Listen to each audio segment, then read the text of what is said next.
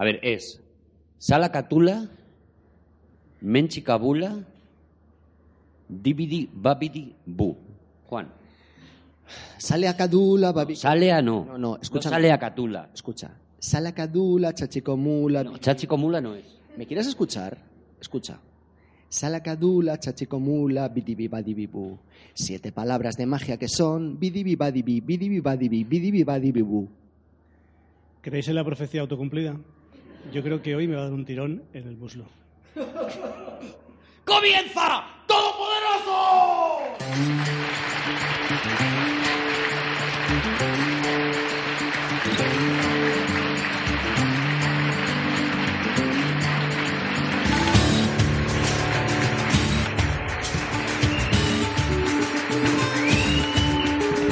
Bienvenidos al espacio Fundación Telefónica. Bienvenidos al nuevo Todopoderoso. Contamos hoy con la excepcional presencia de Javier Cansado. Juan Gómez Jurado. Y Rodrigo Cortés. No, No, eh, no, no está Rodrigo. no. No está Rodrigo Cortés. No engañas hoy. a nadie porque solo hay tres sillas en el auditorio. Claro, no, la gente de aquí se lo sabía, pero esto es un programa de radio, la gente lo está escuchando y de repente dice, ¿qué ha pasado? ¿Dónde está Rodrigo? ¿Qué ha pasado? Y pregunto, ¿qué ha pasado? ¿Dónde está Rodrigo? Pues no lo sé, dímelo tú.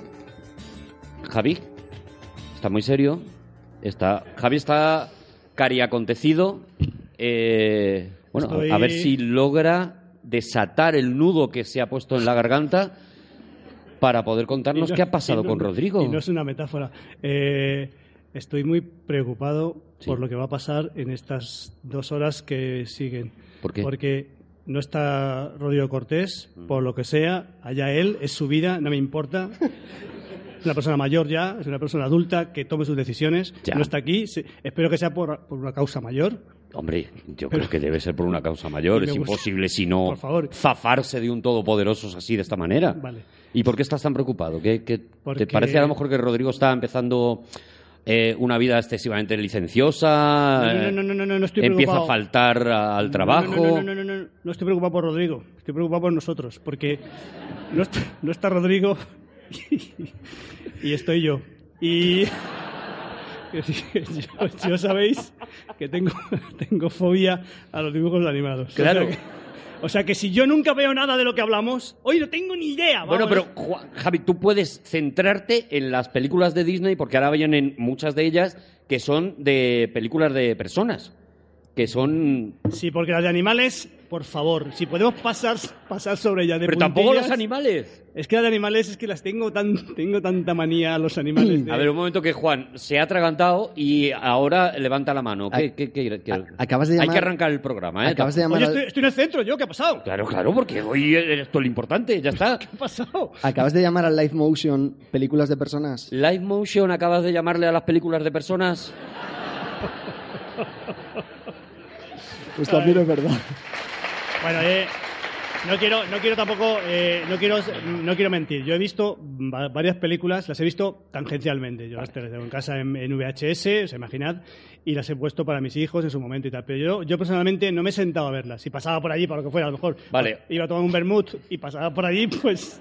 yo he hecho- O sea, digamos que tú eres un espectador de Disney de paso, ¿no? sí, digamos que no he hecho. A lo mejor de, de- de la habitación al baño, Eso es. veías un poquito. Eso es, no he hecho hincapié. Pues tu opinión es importante, Pues mira, Javi, pues mira, claro que sí. pues mira. Bueno, antes de nada, y para romper un poco la tensión que entiendo que hay aquí ahora mismo, La incógnita. la incógnita de dónde está Rodrigo Cortés, qué está haciendo Rodrigo Cortés.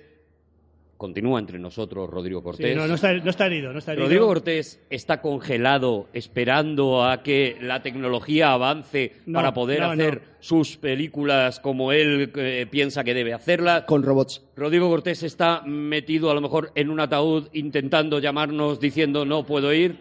No, Rodrigo Cortés está rodando película nueva. ¡Toma!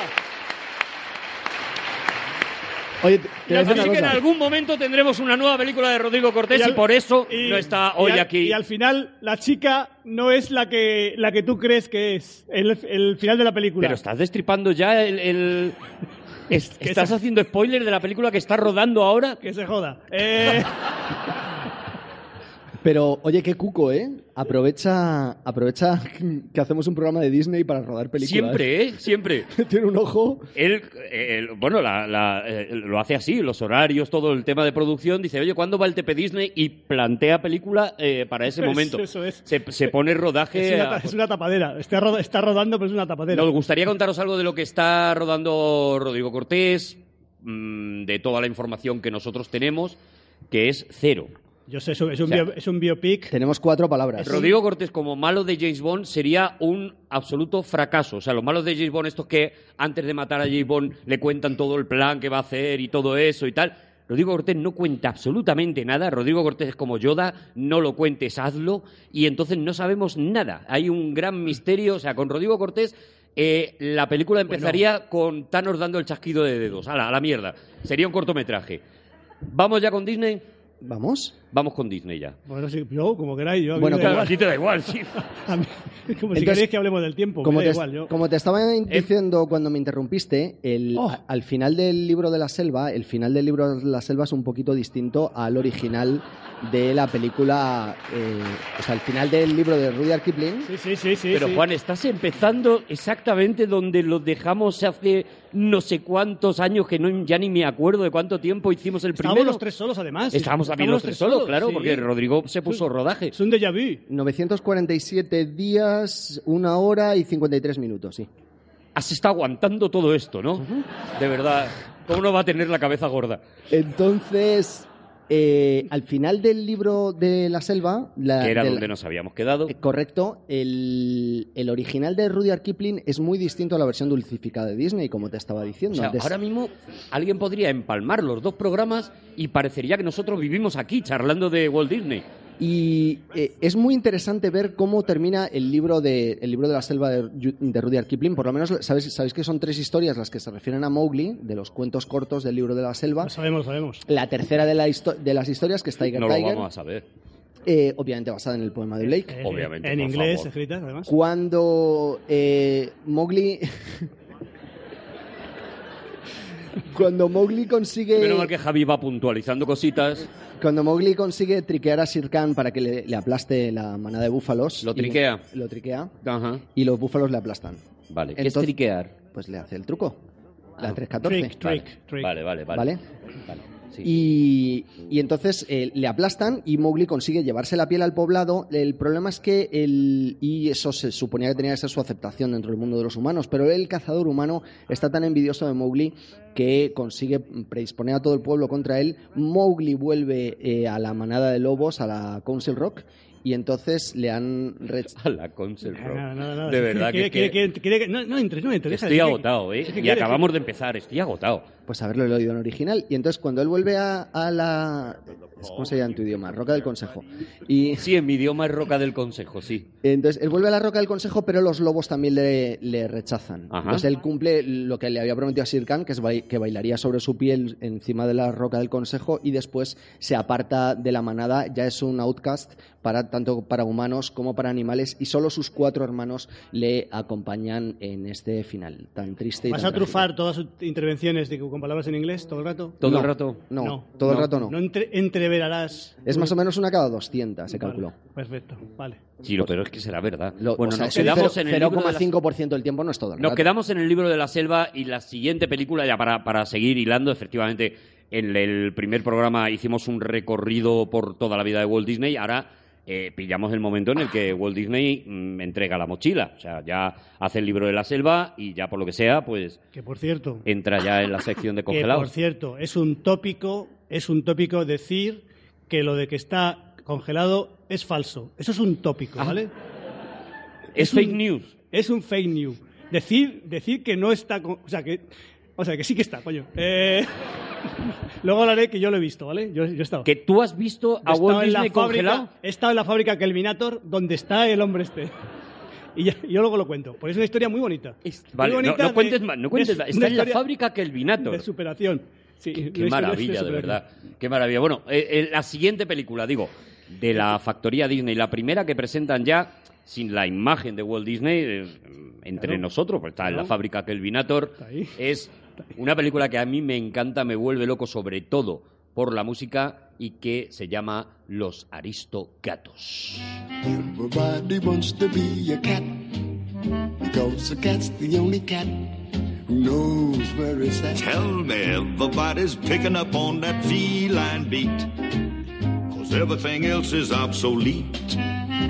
Con una música de jazz como su propio nombre indica, por lo menos en España, porque aquí decían todos quieren ser ya gatos jazz, no todos quieren ser un gato, que es en realidad lo que dice la canción, con una banda sonora espectacular y una película que a mí me vuelve muy loco, muy loco. Veo que te has saltado todas las películas de personas que hay entre el libro de la selva Ah, y... Es que ahora vamos a hablar de todas las de marca blanca que me vuelven loco, todas las del gato del FBI. Por ejemplo, Buenísima, esa es de después. Esas de después y otras que no tengo apuntadas y bueno, ya, ya verás. Mi cerebro es electrónico, debut de Carl Russell. La No de sé si- mi cerebro es electrónico. Vamos a hablar de los aristogatos. ¿A ti te gustan los aristogatos? Salvo el, salvo el setting, sí. ¿Por qué el setting no te gusta? Hombre. ¿Qué día lleva hoy, de verdad? Esta es la frecuencia de palabras en inglés. Es que es, que es en Francia. Ah, vale, porque es en Francia. Sí, pero la, la historia es curiosa por lo absurda. Quiero decir que yo puedo comprar que unos gatos eh, toquen jazz. Eso me parece bien. Yo puedo Creo comprar... que a eso no le podemos poner un pero. No se le puede poner un pero en ningún momento. Yo puedo comprar que Madame Adelaide, que es la, la señora anciana que le va a dejar toda su fortuna a los gatos, Mm. le deje la fortuna a los gatos. Eso lo puedes asumir. Lo puedo asumir. Yo me apresuro a decir, y te hago un inciso, odio esta película. Sigue adelante, por favor. Puedo asumir también. eh, Madame Adelaide sería un poco el icono de la loca de los gatos, ¿no? Digamos. Sí, pero. Una señora multimillonaria que le va a dejar toda la herencia a cuatro gatos. Sí, pero como en el caso de Javi, cuando Y esa mujer sin Instagram ni nada. Imagínate qué vida más triste. Como en el caso de Javi, cuando tienes mucho dinero ya no eres loco, eres excéntrico. Claro, Entonces, vale. todas las rarezas hay que ¿Y perdonárselas. qué es lo que no perdonas de la película? Lo del mayordomo. Edgar. Edgar, Edgar Baltasar. Eh, él, él se supone que tiene envidia de los gatos y entonces lo que quiere es matarlos para que el dinero vaya a él. Es obvio que los que hicieron el guion de esta película no saben cuánto cobra un mayordomo. Porque por mucho, por poco. Un mayordomo bien, certificado, inglés, cobra 200.000 euros al año. De hoy en día. 200.000 euros al año. O sea, tú ves a Michael Caine ahí en, haciendo de, de Alfred Pennyworth, 200.000 eurazos. Se- se To- está- claro, pero, pero en el momento que se muera esta señora, él ya va a dejar de cobrar eso. Y con 200.000 euros Nah, no, no vive, llegas a fin de vive, mes. Pero no. si él ha estado sirviendo a esta señora durante tanto tiempo, porque el señor ya es madurito, ¿eh? el señor ya se le ve ya que tiene está entrado en Es años. un hombre que ya está hecho. Eh, ya habrá ahorrado lo suficiente dinero, porque además el mayordomo no gasta nada, tiene casa, tiene, tiene comida, todo el dinero se le va, en- entra limpio. Y eh, podrá hacer un señor de estas características, podrá hacer el cálculo de, vale, yo voy a administrar el dinero de los gatos. Javi pone los ojos en blanco, No, es que, mira al vamos a ver, cielo, es que está metiendo, dice, está- esto es un despropósito. Está metiendo el mundo de la lógica en una película en que una señora dona su fortuna a los gatos. Entonces, el mundo de la lógica aquí creo que está de más, pero en fin. eh, ¿Pero por qué odias esta película? Yo, yo lo odio por esto, por esta premisa. Que una que la, la vieja, la, la anciana, la anciana bondadosa que quiere a los gatos, porque he de decir... Que he de ¿Hay una diferencia entre anciana y vieja? O sea, tú en tu cabeza, Sí, sí, sí, sí. cuando dices vieja, hay algo... Hay un poco de resquemor. Vamos a hay ver. un poquito de... Vamos a ver, ahí, si yo siempre lo contado, hay tres categorías, eh, señor, señor mayor o señora mayor, anciana, anciano, vieja, viejo. Vale, O sea, un señor mayor es una persona de edad, pues como soy yo, un señor mayor, ¿vale? vale, respetable. Un anciano, una anciana es una persona que ya, ya, tiene, ya tiene achaque, ya tiene problemas. Y una vieja es una anciana que se aprovecha de serlo. Esa es la idea, Ah, ¿vale? vale. Esa, esa es mi clasificación, esa es mi taxonomía, ¿vale? Esa es mi taxonomía. Sí, jo- o sea, hay que decir que es así, es, es un hecho prácticamente obje- objetivo y objetivable. Entonces, O que- sea, es la señora que entra en el supermercado eh, golpeando con el carrito. Vale, me vale el ejemplo. Apártense que Sería vieja. Llego es. tarde a la ruleta de la fortuna. Eso es vieja, eso es, Vieja. Una, es una vieja. Vale. Eso, y quiere decir que, que, vamos a ver, en tanto en, en tanto en cuanto anciana tiene mi, tiene mi placet, pero en tanto en cuanto vieja digo, oye, bueno, era- entonces que, que- A lo mejor de cine hoy vamos a hablar menos, ¿vale? ¿Eh? Bueno, pero una, déjame una cosa que diga. Es verdad que la gente que tiene gatos, voy a decir una cosa que va a, cre- va a crear mucha polémica. La gente que tiene gatos quiere mucho a sus gatos. Quiere más a los gatos que la gente que tiene perros a sus perros. ¡Ja! ¿Qué te parece? ¿Qué dices? No. Sí, señor. Bueno, O sea, está, no. cien- está científicamente la demostrado. gente ¿eh? que, quiere, que tiene gatos quiere más a sus gatos que la gente que tiene perros quiere más a sus perros. Eso es así. Porque, por ejemplo, quien tiene gatos es muy difícil que tenga un gato. Tiene muchos gatitos, muchos gatos.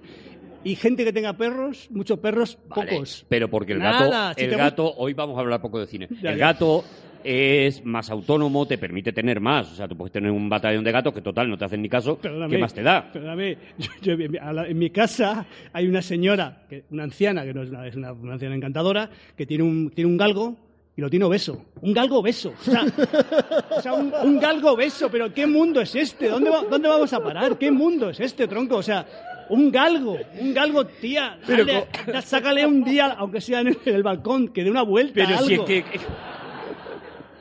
O sea, un galgo obeso, tío. o sea, Pero de verdad, pero un galgo gordo. O sea, Pero vamos, un- ¿cómo puede.? unos ¿Qué le tienes que que dar para engordar a un, a un galgo? Pues eso, no hacerle que no que no Claro, y que no salga, ¿no? que no salga que no salga Que no Entonces, salga. entonces, dicho esto dicho admitiendo que la- las- las pers- eso es, admitiendo que una mujer que tiene una persona que tiene gatos eh, quiere mucho a sus gatos y es que va de todo por sus gatos porque quieren más que los que los que tienen perros ya está demostrado entonces el bueno demostrado Claro, ya digo, bueno, pues ya está demostrado, ya lo- ir, ir a Wikipedia entonces el, el- en ese sentido vale dona la pasta pero es que no quieres más algún- no hay una persona en tu vida alguien que le puedas dónaselo a Caritas ¿sabes lo que te digo? A, a la UGT, a lo que sea, ¿sabes lo que te digo? a, lo, a lo que sea, Al- algo, tío. Y se, Hay gente que lo necesita. se lo, se, se lo donas, se, se lo donas, por favor, a los gatos. No, no puedo, no puedo la película, no puedo, la, la odio, odio a, la, a esta señora. Pues sí. estamos ya. Lo que es en verdad las es que en la, en la estética de la, de la película empieza a ser un poco. Ahora va- vamos a pasar por Te voy a decir una cosa antes de, que pequeño hables, páramo. antes de que hables de la estética de la peli. Sí. Solo quiero apuntar a una cosa que ha dicho Javi. Los gatos contagian una enfermedad a determinadas personas que les hacen desear tener más gatos. Fin de mi alegato. sí? Sí, sí, esto está probado científicamente. Ah, Gatofilia. al- algunas algunas eso es, eso es en la resistencia y con perros. Eh, la, la, la enfermedad a la que algunas personas son vulnerables hace que con un gato no te baste. Entonces tengas que tener muchísimos gatos. Y eso acaba haciendo que algunas ancianas tengan... Bueno, eh, si ahora sí, y- De verdad, y, va a venir la ejemplo, un policía hermano, un hermano mío también, un hermano hoy. también. Va a venir la policía científica, se nos va a llevar ataos. O sea, estamos dando por sentado una serie de cosas. No, esto es por verdad. favor, contrastar todo antes de, eh, de ir por ahí. No lo hagáis, pues, no lo hagáis, no lo hagáis en casa. Con vuestros amigos diciendo los gatos tienen una enfermedad que no sé qué, ¿vale? Eh, Juan, Va, va a mirar, va, a mirar en la enciclopedia británica. Que Se la, Sí, tra- sí, se la ha sí, traído. No, no, pero no la, la auténtica, no la, no en el en cuanto me dejéis una pausa Vale, para yo estaba escribir- diciendo que eh, eh, a partir de esta película sí que vemos eh, un- una estética. Juan está consultándolo efectivamente, se ha traído un iPad para consultar. eh, una estética un poquito más pobre, ¿no? De dibujo, de. Es un poquito más. que ya lo veremos en las siguientes que van a ir viniendo, ¿no? En Robin Hood, en. en, eh, eh, Sí, empiezan a repetir un poquito las escenas. Se ve que la, la empresa está intentando superar un poco la pérdida de, de Walt Disney en, en todo Sí, sentido. es poco, ¿no? es poco, poco exhaustivo el dibujo, ¿no? Es un dibujo muy, como un poco somero, pero somero, pero no es como Ghibli, digamos, que son cosas muy, muy poéticas, muy chulas, sino que es un poco salir del paso, ¿no? Es un poco chop así Sí, a lo sí, rápido. Se empezarán a repetir, y eso hay un montón de vídeos en YouTube que se empezarán a repetir escenas. eh, una escena de un baile que cogen de, de Blancanieves y los siete enanitos y la vuelven a copiar para cualquiera de estas películas, etcétera. Hay como una pequeña dejadez ¿no? en, en las películas. Pero también hay un intento, y es la siguiente película de la, que vamos a hablar, por abrir el campo de la animación de Disney, ¿no? Ya habían hecho Canción del Sur, que es una película que a ti te, te gusta muchísimo, Canción del Sur, mezclando dibujos animados y... No, no, Javi. Es que no la he visto. Ah, vale. Quiero decir, vamos a ver, yo sé... Te pasaste el Disney 1 diciendo cuando hablamos de Canción del Sur que tengo Ya. mucho que decir de esta Y película. ahora, por lo que sea, pues me vine arriba y ahora no he podido... En, Vale. en otro momento hablamos del Toxoplasma gondii, que es, por supuesto, el parásito del que yo quería hablar hoy y que por- tú no has creído en mí en ningún momento. Toxoplasma Glondi, Gondi. Gondi. Gondi, no es la canción de María. Ah, no. Eso es Blondie. Ostras, hoy no te entiendo, Juan, te lo prometo.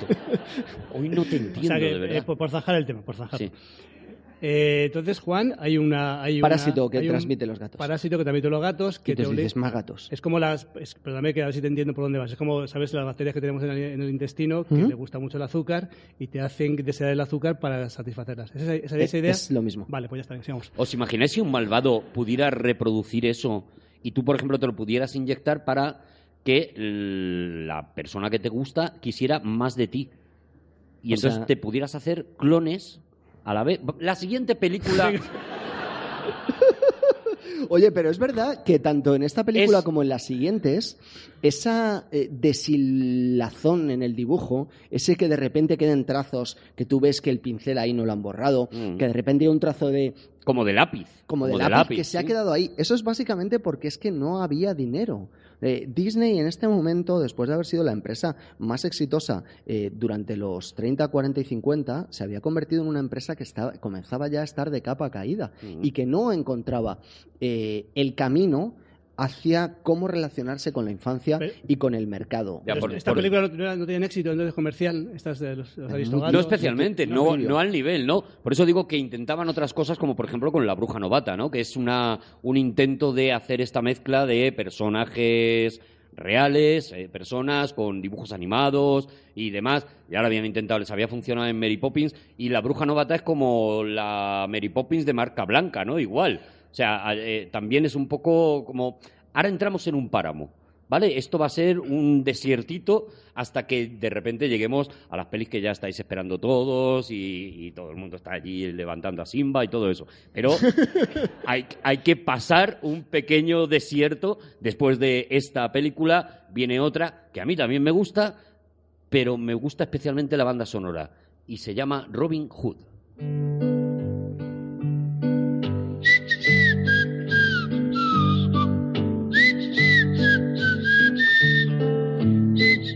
¿Os imagináis que tuviéramos otro podcast y de repente nos pusiéramos a hablar de nada con esta canción de fondo? No. No, eso no va a funcionar, Juan. Yo creo eso que no va a funcionar. Así- A mí, yo escucho esto y me pide, me pide echar piedra, papel y tijera. No sé por qué. Yo no, porque siempre ganaría el mismo. Claro, claro, claro. ¡Ostras, Por- era la misma canción!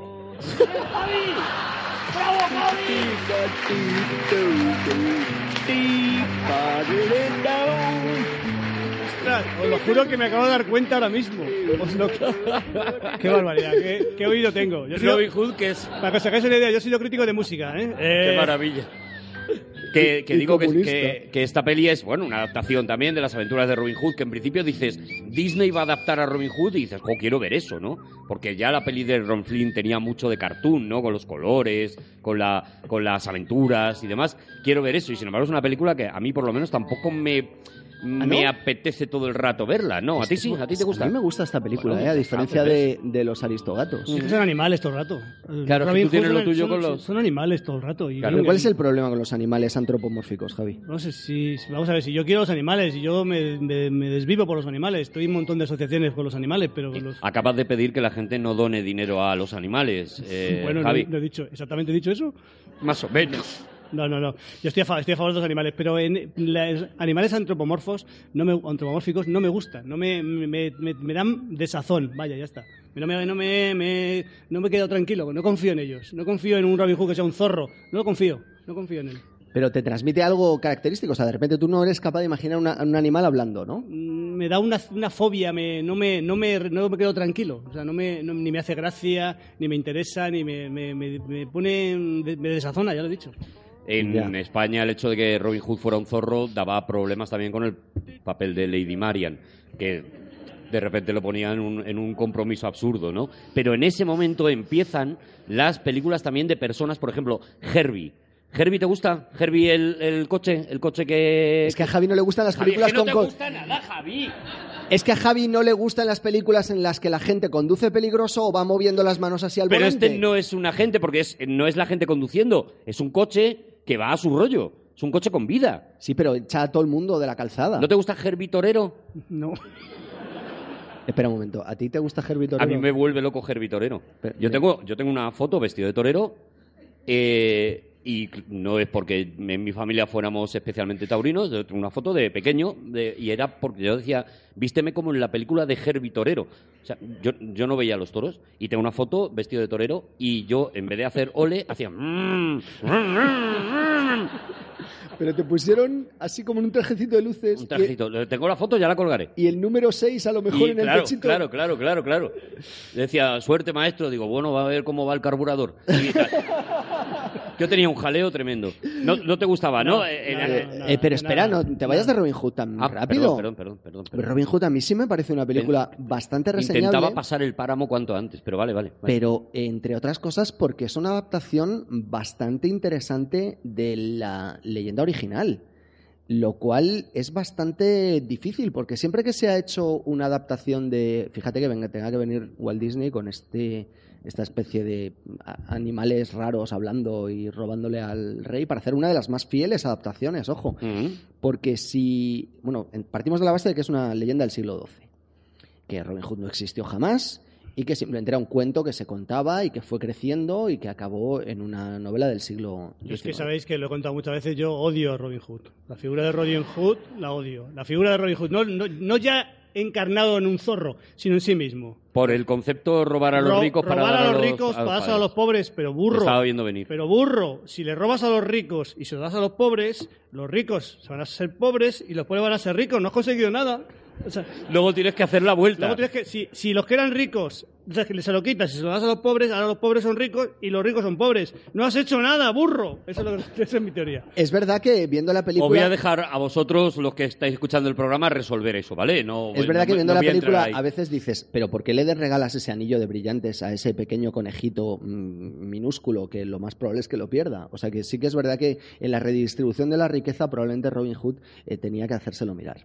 Pero eh, es verdad que esa leyenda existe desde hace mucho tiempo y que las sucesivas adaptaciones de la historia han llevado a, a, mm, que lo que más se solidifique es precisamente la adaptación de Rolf Flynn, que tenía muy poco que ver con la, Con la realidad. sí. con la historia original. Bueno, con la realidad es que la historia original no existe como tal, con lo bueno, cual te la con- puedes inventar, con ¿no? Lo que más se parece a la primera vez que hay una formulación de la leyenda. Esto es como cuando en el programa anterior hablábamos de los cuentos originales que luego Disney dulci- dulcificaba. Ujú.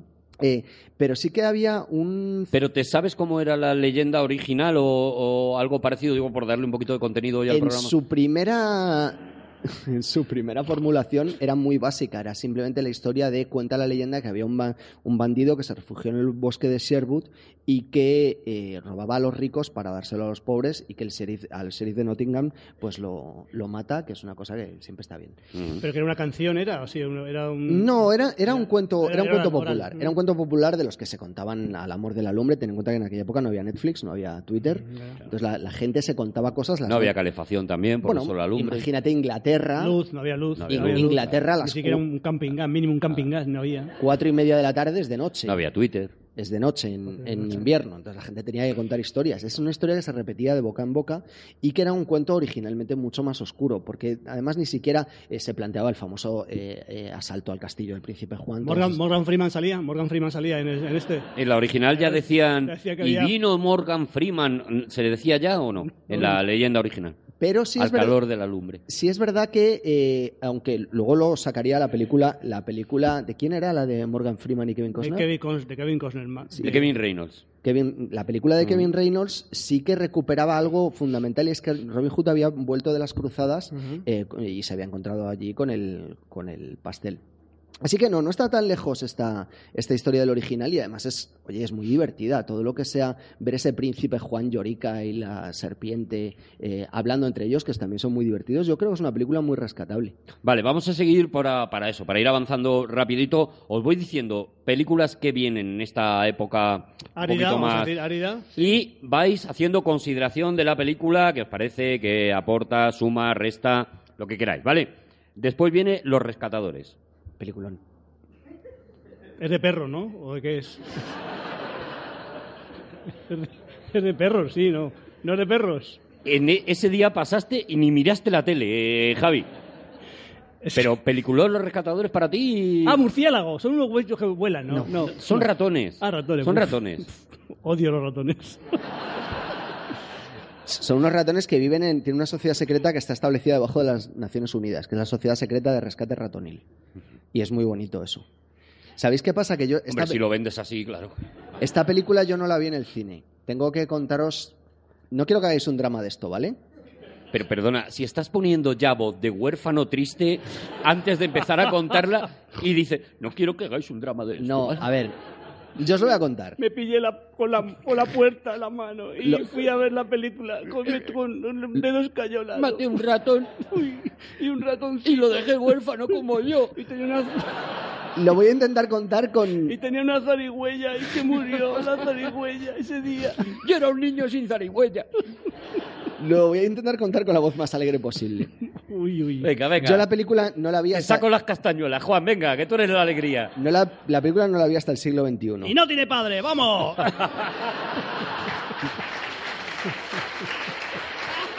Pero... Y no 19 tiene padre, no, no. 1987. Y ¿Vale? si estaban muertos, sí, sí, perdón. Digo, perdón, 1983. Hmm. Yo tenía seis años, sí, seis años, cinco. Cinco años. Vete a saber. Y eh, estaba volviendo eh, un día a casa del colegio con, iba a decir mi madre, con mi madre adoptiva. Ujú. Sí, con la señora. Vale. Entonces, eh, según estábamos llegando, vi al lado de un contenedor de basura, había unos cuantos muebles y encima de uno de esos muebles había un cajón donde había un montón de, de revistas de esas de... ¿Revistas porno? Sí. Mira, Pero- me alegro, porque iba todo tan David Copperfield que me alegro que por lo menos haya un poquito de... Y, y yo, mientras estaba ojeando eh, lo del tema de las revistas, claro, mi, mi madre vino corriendo enseguida, ¿no? Para intentar impedirlo. Pero aquello. ¿dónde, ¿Dónde estaban? Perdona, estaban ahí en... la- en- Sí, un- pues era un mueble de estos que dejas tú al lado del contenedor, encima del, Ah, vale. vale. encima del mueble, pues había un, un- Sí, para que se lleven el mueble siempre cajón. dejas un cebo. Un cajón, claro, para los ratones. y, eh, y lo acabo de pillar. Tu madre, eh, Es que, eh, cuando te vio que estabas viendo revistitas, digamos, de hojas pegadas, Eh, pues fue corriendo a... Digamos que, que no eran las personas más liberales del mundo en cuanto a mentalidad, ¿vale? Eh, recordemos que, que mi tío el cura tenía una estampa de Franco en el- insertada en el breviario que leía todas las mañanas. Como debe ser. Y, y entonces mi madre vino muy alarmada y entonces empezó a, quitarme todo eso de las manos, pero entre las revistas porno apareció un, un relato de... O sea, perdón, un, un libro de la película de Rescatadores. Y, eh, perdona, ¿era, una, ¿era porno o era erótica? ¿Sabes lo que te digo? O sea, era, se veía... Javi tenía seis años, yo no me acuerdo. Yo ahí lo No único que sería veía... más bien... Es que nadie se desprende de revistas porno. No sabes cómo te echo de menos, Rodrigo. Serían eróticas, serían revistas eróticas. No lo sé, Javi. Es No lo sé. No, no lo recuerdo. Yo recuerdo, yo recuerdo muchísima Vamos a ver, con la vida que llevaba Juan, con que hubiera una muchacha en bikini, Javi. Juan ya estaba, pues eso. Arturo, seis años. Por recuerdo. eso, seis años. Muy Bien. tristes. Entonces- vale, entonces, este señor había dicho, yo dejo el mueble, dejo unas revistas eh, subiditas de tono, pero dejo también un cuento de Disney para compensar, ¿no? El caso, Que hagan la media. el caso es que con las revistas mi madre no me dejó quedarme. Yo recordemos que, claro, yo leía todo lo que se me cruzaba por delante. O sea, en casa me había leído todos los libros ya o estaba en proceso de ello y entonces todo lo que yo podía coger para leer. eh, Y te dejó llevarte el, me dejó llevarme el, el- el el- libro. He de decir que estaba un poco sucio. El Claro, cuento. no sabemos este señor. Eh, quiero decir, eh, aún, aún creo que aún creo que se conserva. Aún creo que se conserva mi antigua casa. Aquello no parecía una- unas manchas de lo que tú te estás imaginando. No, no, no, no estoy Sino- imaginando nada. sino Me más imagino bien de, a- hombre, está en la, en la Algo aceitoso, supongo que aceite de oliva, alguna cosa de esas. Lo que- normal, lo hemos usado todos. Gras.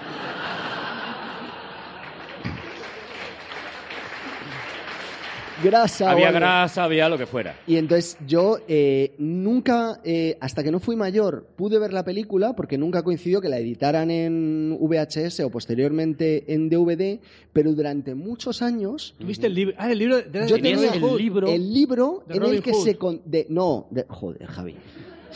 De los rescatadores. De De rescatadores. rescatadores, sí, sí, de hecho Robin de Hood, pero- rescatadores. ah, rescatadores, sí. Y entonces yo iba leyéndolo y, y- y proyectaba las imágenes de lo que faltaba en mi Te cabeza. imaginabas la Claro, película. era un claro. libro, era la película contada en 48 páginas. Y te voy a hacer. un- La historia me parece una preciosidad, Es te lo digo en bonita, serio. bonita, bonita, eh, Juan. bonita, Te voy a hacer una ¿eh? pregunta. Cuando por fin consigues el VHS, me imagino, un VHS de la película, No, fue un DVD ya, ¿eh? era DVD ya. Te dejaste pasar una época. Eh, eh, cuando consigues por fin el DVD de la película y llegas a tu casa, ese momento mítico de he estado fabricando en mi cabeza toda la, toda la vida esta película, por fin la voy a ver de verdad, te sientas delante, le echas un chorro de aceite de oliva a la tele para verla como tú te la habías imaginado.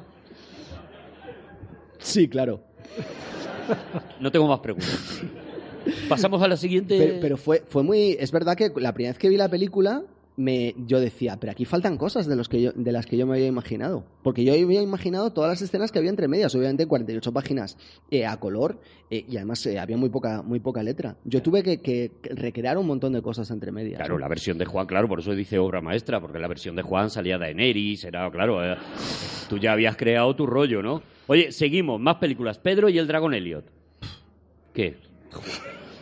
Los dragones, no, ¿no?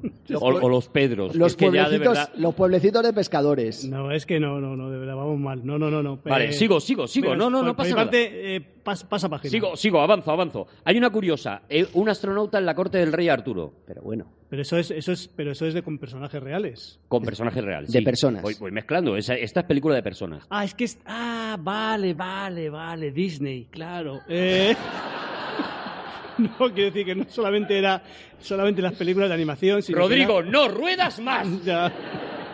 Pero una pregunta, ¿tú sabes cuál es Pedro y el dragón Elliot? ¿O ni no tienes ni pajolera idea, Javi? Eh, Puedes ser sincero que aquí la gente ya te ha No, no, desmontado. no, vamos a ver, yo, vamos a ver, yo finjo un poco y exagero un poco el que no haber visto cosas y hay cosas que he visto y digo que no he visto y, y Pedro y el, el dragón Elliot, ¿eh, ¿se llama dragón Elliot? Eh, No Una has película visto, de ¿no, imagen Javi? real. No lo has visto, ¿no? Que el dragón está pintado en dibujos animados. no, La, no. la del astronauta era una adaptación de eh, un yankee en la corte del rey Arturo, ¿no? Eh, un Mark en Twain la corte de Mar- de Mark Twain de Mark ¿no? sí, sí, sí, es la y, era una adaptación de un astronauta. No os interesa nada, ¿no?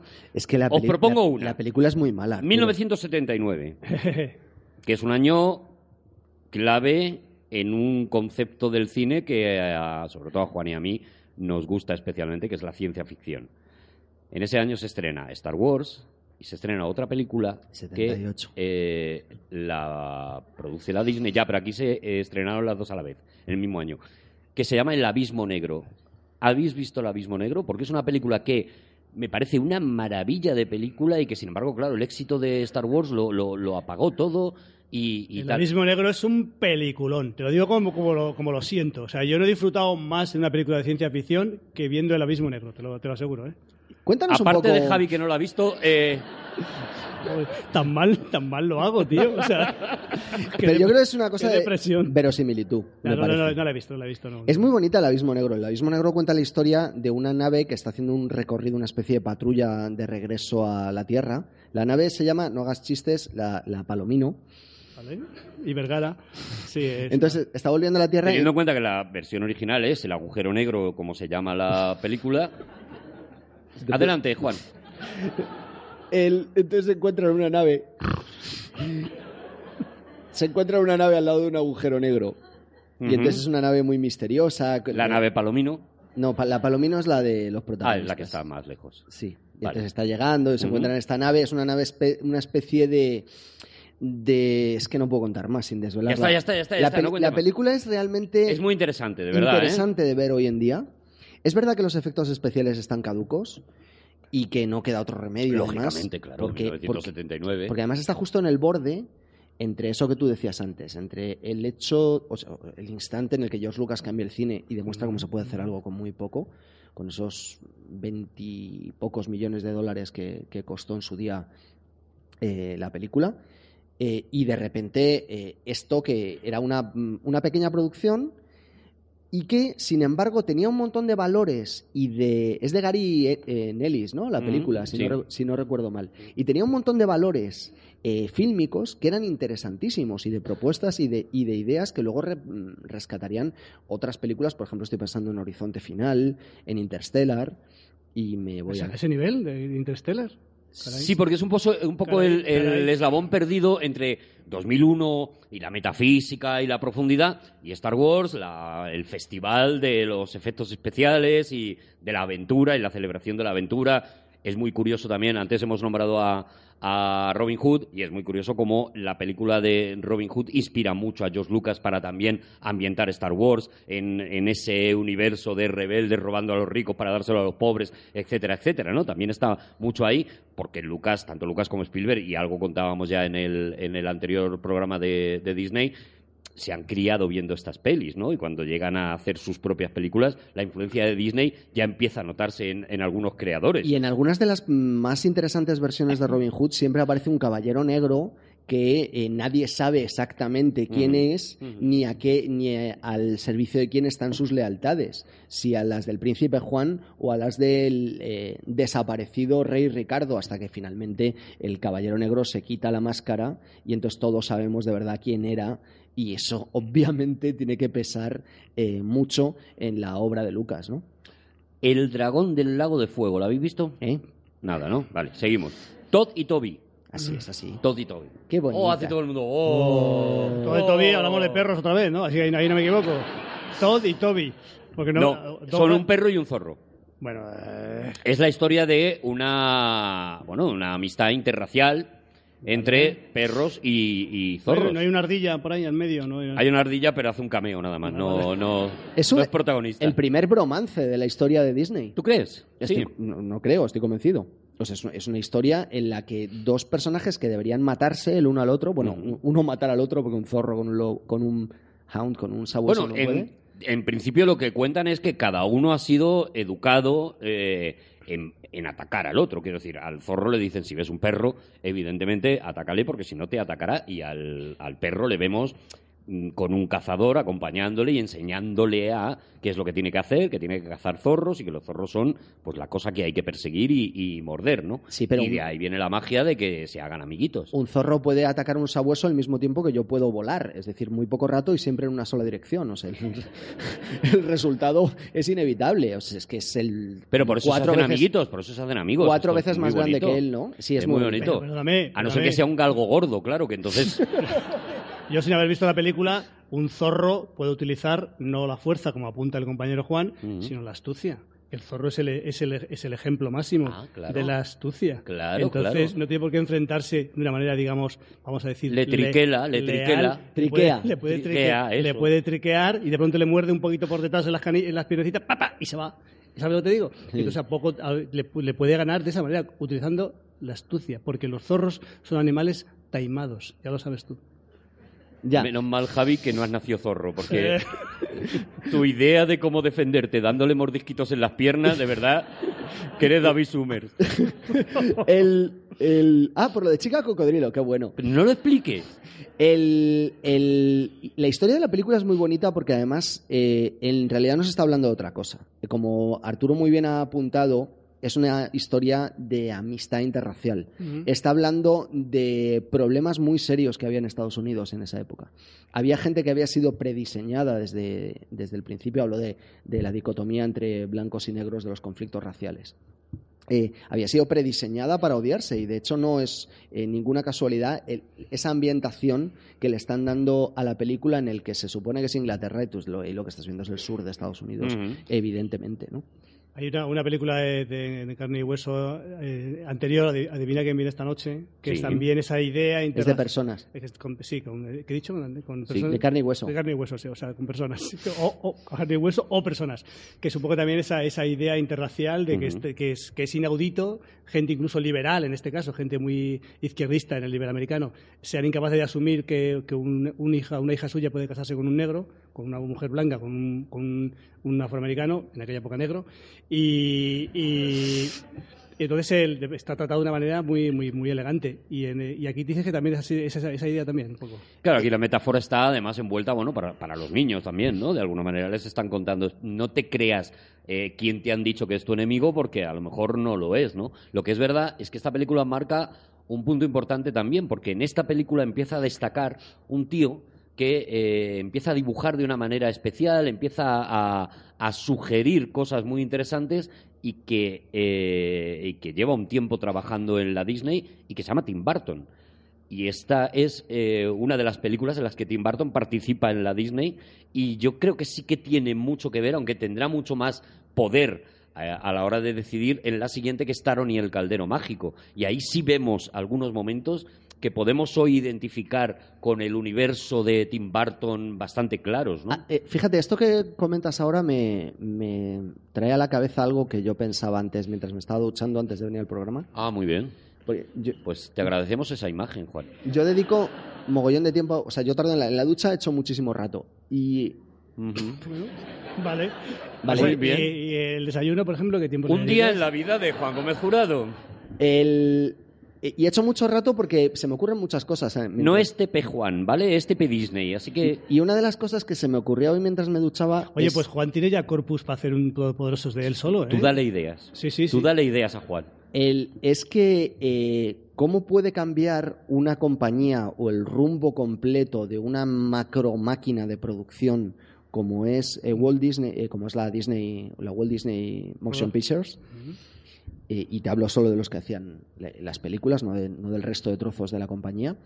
Cuando se produce la ausencia de un genio de esa especie de Howard Stark, que además tampoco es casualidad que las películas de los Vengadores se refieran a Disney en esos, o sea, perdón, a, a Howard Stark en esos vídeos que le graban que son exactamente igual que los de Walt Disney. Ni es casualidad el bigotillo que eh, aparece, ni es nada. Es evidentemente es un homenaje a, a Walt Disney. Ni es casualidad que él tenga, eh, Howard Stark, en las películas de Iron Man, tenga previsto construir una ciudad en la que todos sus elementos es exactamente igual que Disneyland. Por supuesto, es un clarísimo homenaje. Y, y- y cuando desaparece el genio, eh, los herederos, en, en esta ocasión durante casi tres décadas, no son capaces de remontar y de volver a traer esa chispa de imaginación, esa pequeña eh, parte de diferencia que hacía a, es- a un hombre como Walt Disney muchísimo mejor que todos los creadores con los que compartía espacio. Y teniendo todos los recursos a su disposición, no eran capaces de volver a conectar con el público. Necesitaban unas nuevas ideas, necesitaban gente como Tim Burton, como Musker y Clements, que aparecerán dentro de, un, de, ahora, muy un poquito, ratito. dentro de muy poco tiempo, y que digan, ahora lo que los niños nos demandan es una aproximación diferente, una nueva oscuridad, una especie de reseteo del universo, y de eso es algo que os quiero hablar, porque tiene mucho que ver también con el universo de los superhéroes y no te saltes con Dorman. Vale. A ver, ¿qué? ¿Que no me salte de qué? Con Dorman. Ah, con Dorman no, estoy a punto. Es que vamos a punto ahora. Dale, dale, dale. Estamos en, entre medias de Toddy Toby y de. La del caldero, y dicho, del caldero mágico. Está con Dorman, que es la primera vez que Disney se atreve con los superhéroes. Es una peli, a ver, hay que verla ahora. Estamos hablando de 1981. 81, claro, pues ha, ha cambiado mucho las cosas, evidentemente, pero es la primera vez que se atreven a hacer una película de un superhéroe mm, que vuela con unas alas de búho y que, hombre, es, es una mezcla así entre, eh, pues no, no te sé decir, entre es un Batman hecho búho, una cosa así. Sería una mezcla entre el halcón y James Bond, ¿no? Algo Por así. ejemplo. Oye, se llama Ma- Condorman y es con alas de búho. Con alas de búho. Y sí. Cóndor porque... Bueno, a lo mejor son alas de cóndor. Ah, vale. es que sabe que A lo mejor no se diferencian entre alas de búho y alas es de que- cóndor, es que Javi, te lo que sea, confieso. porque el búho tiene, es que, me- que yo no la he visto la película, con lo cual al principio digo, pues será. Pero claro, luego he reflexionado un poquito y digo, claro, el búho tiene unas alas muy reducidas. Al- Pues me has cambiado la vida, porque yo toda la vida he dicho, pues ¿por es qué que tendrá alas de búho? El cóndor es el, el ave que tiene más envergadura. Entonces, Son tres pronto- metros de envergadura de alas, Claro, casi que- los mismos que los de la película. También un poco Leonardo da Vinci, porque es un tío que se fabrica ese, ese, esa manera de volar y tal, eh, con ese estilo de, ¿Sabes qué fue una de, de las las alas de Leonardo, ¿no? Principales inspiraciones para Mark Millar a la hora de crear Kick-Ass?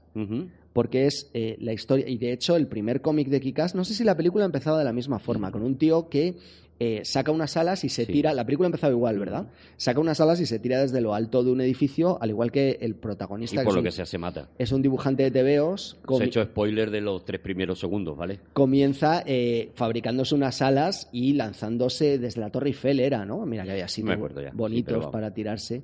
Pero Eh, inspiró mucho esta película. a Esa película, ¿no? eh, además Millar lo cuenta, eh, eh, que él, la historia de Condorman, que era completamente camp, completamente quiche, o sea, era una, una especie como si de repente Disney se hubiera imbuido del espíritu de, del Batman ese de- en pijama que te gusta a ti tanto, ¿no? De, los, de los años 60.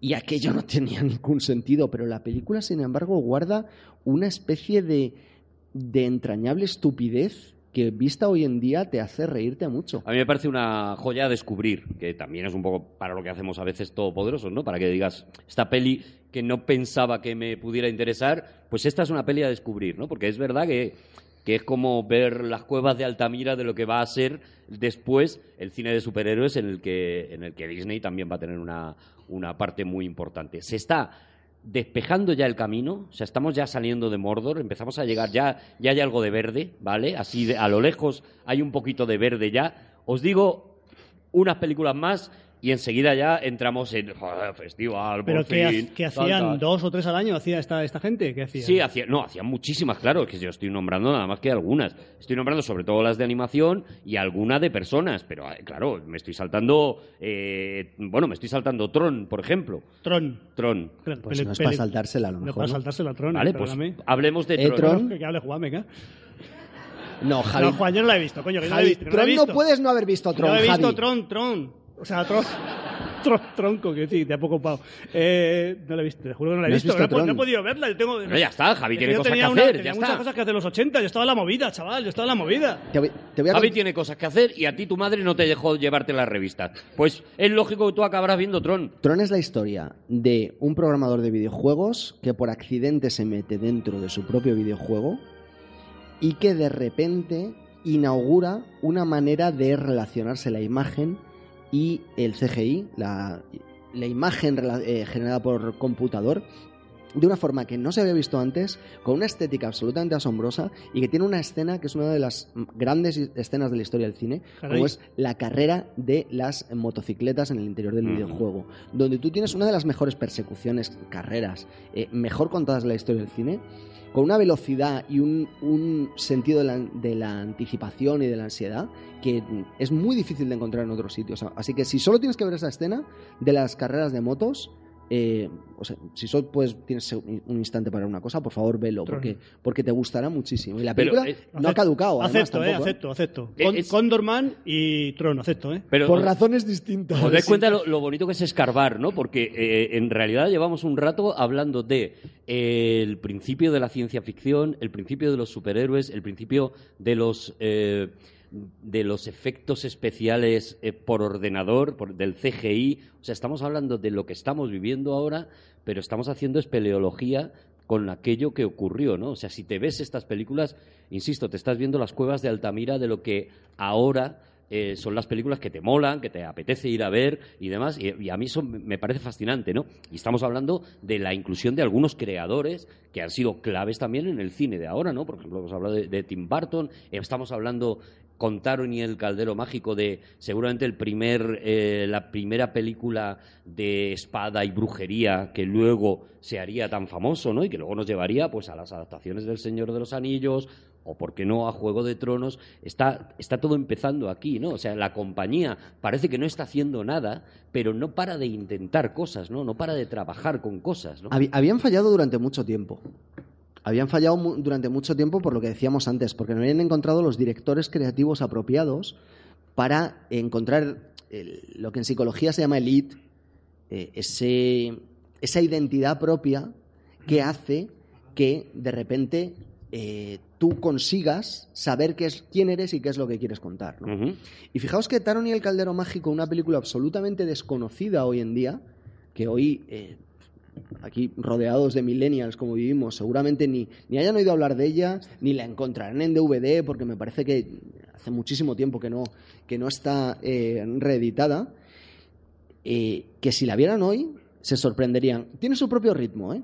Es decir, no es una de las no es una película como las que hoy en día Bueno, todas estas películas tienen su propio ritmo y hay que Eso es. ponerse, hay que ubicarse en, la época, ¿no? Y fijaos que ellos de repente se dieron cuenta de que eh, la adaptación de un material como las crónicas de Prydain, que no es tampoco especialmente reseñable, pero que sí que tiene una parte muy importante de oscuridad dentro de, de la historia, podía acercar eh, lo que ellos estaban, lo que ellos querían contar, su manera de entender el arte, a un público que ya no era tan inocente como había sido en los 40 y en los 50. Ellos en los años 60 y 70 seguían haciendo películas para el público de los años 40 y 50, pero habiéndose olvidado de, de esa oscuridad. Por ejemplo, eh, tú cuando, cuando ves Pinocho, tú reconoces perfectamente unas pulsiones oscurísimas en esa película Sin duda. tanto en Gepetto como en el propio Pinocho cuando, dos, sí, sí. cuando está en la, en la isla de los en la isla del placer como esos personajes que tú sabes que no se están llevando a esos burros de allí para nada bueno y, y- todo, eso que estaba mm, mm, relativamente enterrado o, un poco camuflado dentro de las películas de Disney, no lo tienes en Los Aristogatos, no lo, encuent- lo encuentras un poco a lo mejor en Robin Hood, porque sí que hay una oscuridad muy, muy determinada, pero no lo tienes en Oliver y su pandilla, desde luego. Y sin embargo sí que lo encuentran en Taron y el Caldero Mágico, porque se dan cuenta de que allí eh, el protagonista tiene que hacer sacrificios y que de verdad está jugándoselo todo eh, para poder Se- eh, se- derrotar al rey cornudo, ¿no? Sería muy interesante porque por lo que... Por El lo rey que- con cuernos Por lo, que, por lo que decís, el- ellos están buscando, están, son pioneros de, muchos, de muchas facetas y están buscando. Pero no- al no tener ahí un- una directriz, al, al morirse, morirse, que está congelado Walt Disney, Ahora nos cuentas eso, Ahora ¿eh? Ahora nos eso. cuentas eso. Eh, resulta claro que habría que ver, sería interesante saber cómo, cómo discernían, cómo buscaban la, que, que era una especie de Que tomaba las decisiones. O cómo- Siempre es así en un estudio de animación. Pero cómo, cómo al final, pero habría al final una voz, alguien que, que, en fin, que designara las cosas, que fuera el que fuera el, Los, los jefes, o sea, lo- los que aparecen en los. Michael Eisner en su día o Roy Disney en su día eran gente que se dedicaba a jugar al golf y a hacer negocios y a asegurarse de que los cheques siguieran llegando a la gente en su, en su punto y forma y después iba a los directores creativos y les decía eh, hacedme, hacedme cosas que den dinero. ¿no? Esa es la diferencia entre eh, que Marvel haya acertado prácticamente con el 100% de las películas que ha hecho en acercarlas a, a la gente y que le gusten mucho y que con DC Te van a dar poco con esa frase. y que con DC, por ejemplo, eh, siendo películas mm, eh, muy conseguidas y que a mí personalmente me gustan mucho, no hayan conseguido la cercanía con el público que, que, sí que, que sí que tiene Marvel, ¿no? ¿Y cuál es la diferencia? Pues a lo mejor es, la diferencia son tres personas de ese Sanedrín del que tú hablas, ¿no? Eh, Avi Arad, Kevin Feige, eh, James Gunn y... mm, y cómo se llama y Josh Whedon, ¿no? Que en su día empiezan a montar una historia y de repente todo empieza a sumar, ¿no? Pero fíjate, en esta, en esta época se pone otra pata importante del cine que ahora estamos viendo, porque en esta época también se estrena La Tostadora Valiente, que es la primera película de Pixar. O la de- primera película en la que Lasseter empieza a poner en marcha lo que será después Pixar, ¿no? Estamos hablando de muy pocos años, de años que yo mismo estoy vendiendo como esto es un páramo, esto es un tal, pero en el que están haciendo todo. O sea, ellos no paran realmente de probar cosas y de repente la tostadora valiente es, vale, pues es verdad, es el principio, es el, el origen de lo que luego va, va a acabar siendo la maravilla de Pixar, ¿no? Ya le dedicamos un programa. Pero... La mitad de los años 80 es lo que va a definir el cine y la imaginería cultural de, de los 2000 y, 2000 y de los 2010. Diez. Dieces. Dieces. Dieces. Dieces. Vale, voy a ¿Cómo- pedir- ¿Cómo le diríais? Dieces. 2010. Dieles. Los 20, los 10, los, Los dieles. 30, los, años, los felices años 30, tras 30. Voy a pedir un aplauso de todo el público que está en este momento en el espacio Fundación Telefónica, porque, señoras y señores, ¡hemos pasado el páramo! ¡Sí! La siguiente película de la que vamos a hablar es La Sirenita. Listen to human world, it's a mess. Life under the sea is better than costado, anything they got up there. Pero hemos sido todos muy valientes, de Hasta verdad, ¿eh? Hemos sido muy valientes. hasta Estoy muy orgulloso. Hasta llegar al agua. A la persona que lo está escuchando en este momento en podcast también, o sea, este aplauso es para ti también. De decir, venga, venga, venga, venga, hemos llegado, hemos llegado a la, a la sirenita. 1989. Sí, señor. Mira qué año tan importante para nosotros. ¿Por ¿eh? qué? Atención, Tim Burton con Batman. Sí. Eh, atención, dos años antes justo... se- Pero no, no, no, no, vamos a ver, no puedes Eh. decir que el 89 es muy bueno por lo que pasó en el 87. Porque dos años No antes, ser. claro. dos no. años... ¿Estás forzando la teoría? No. Vale.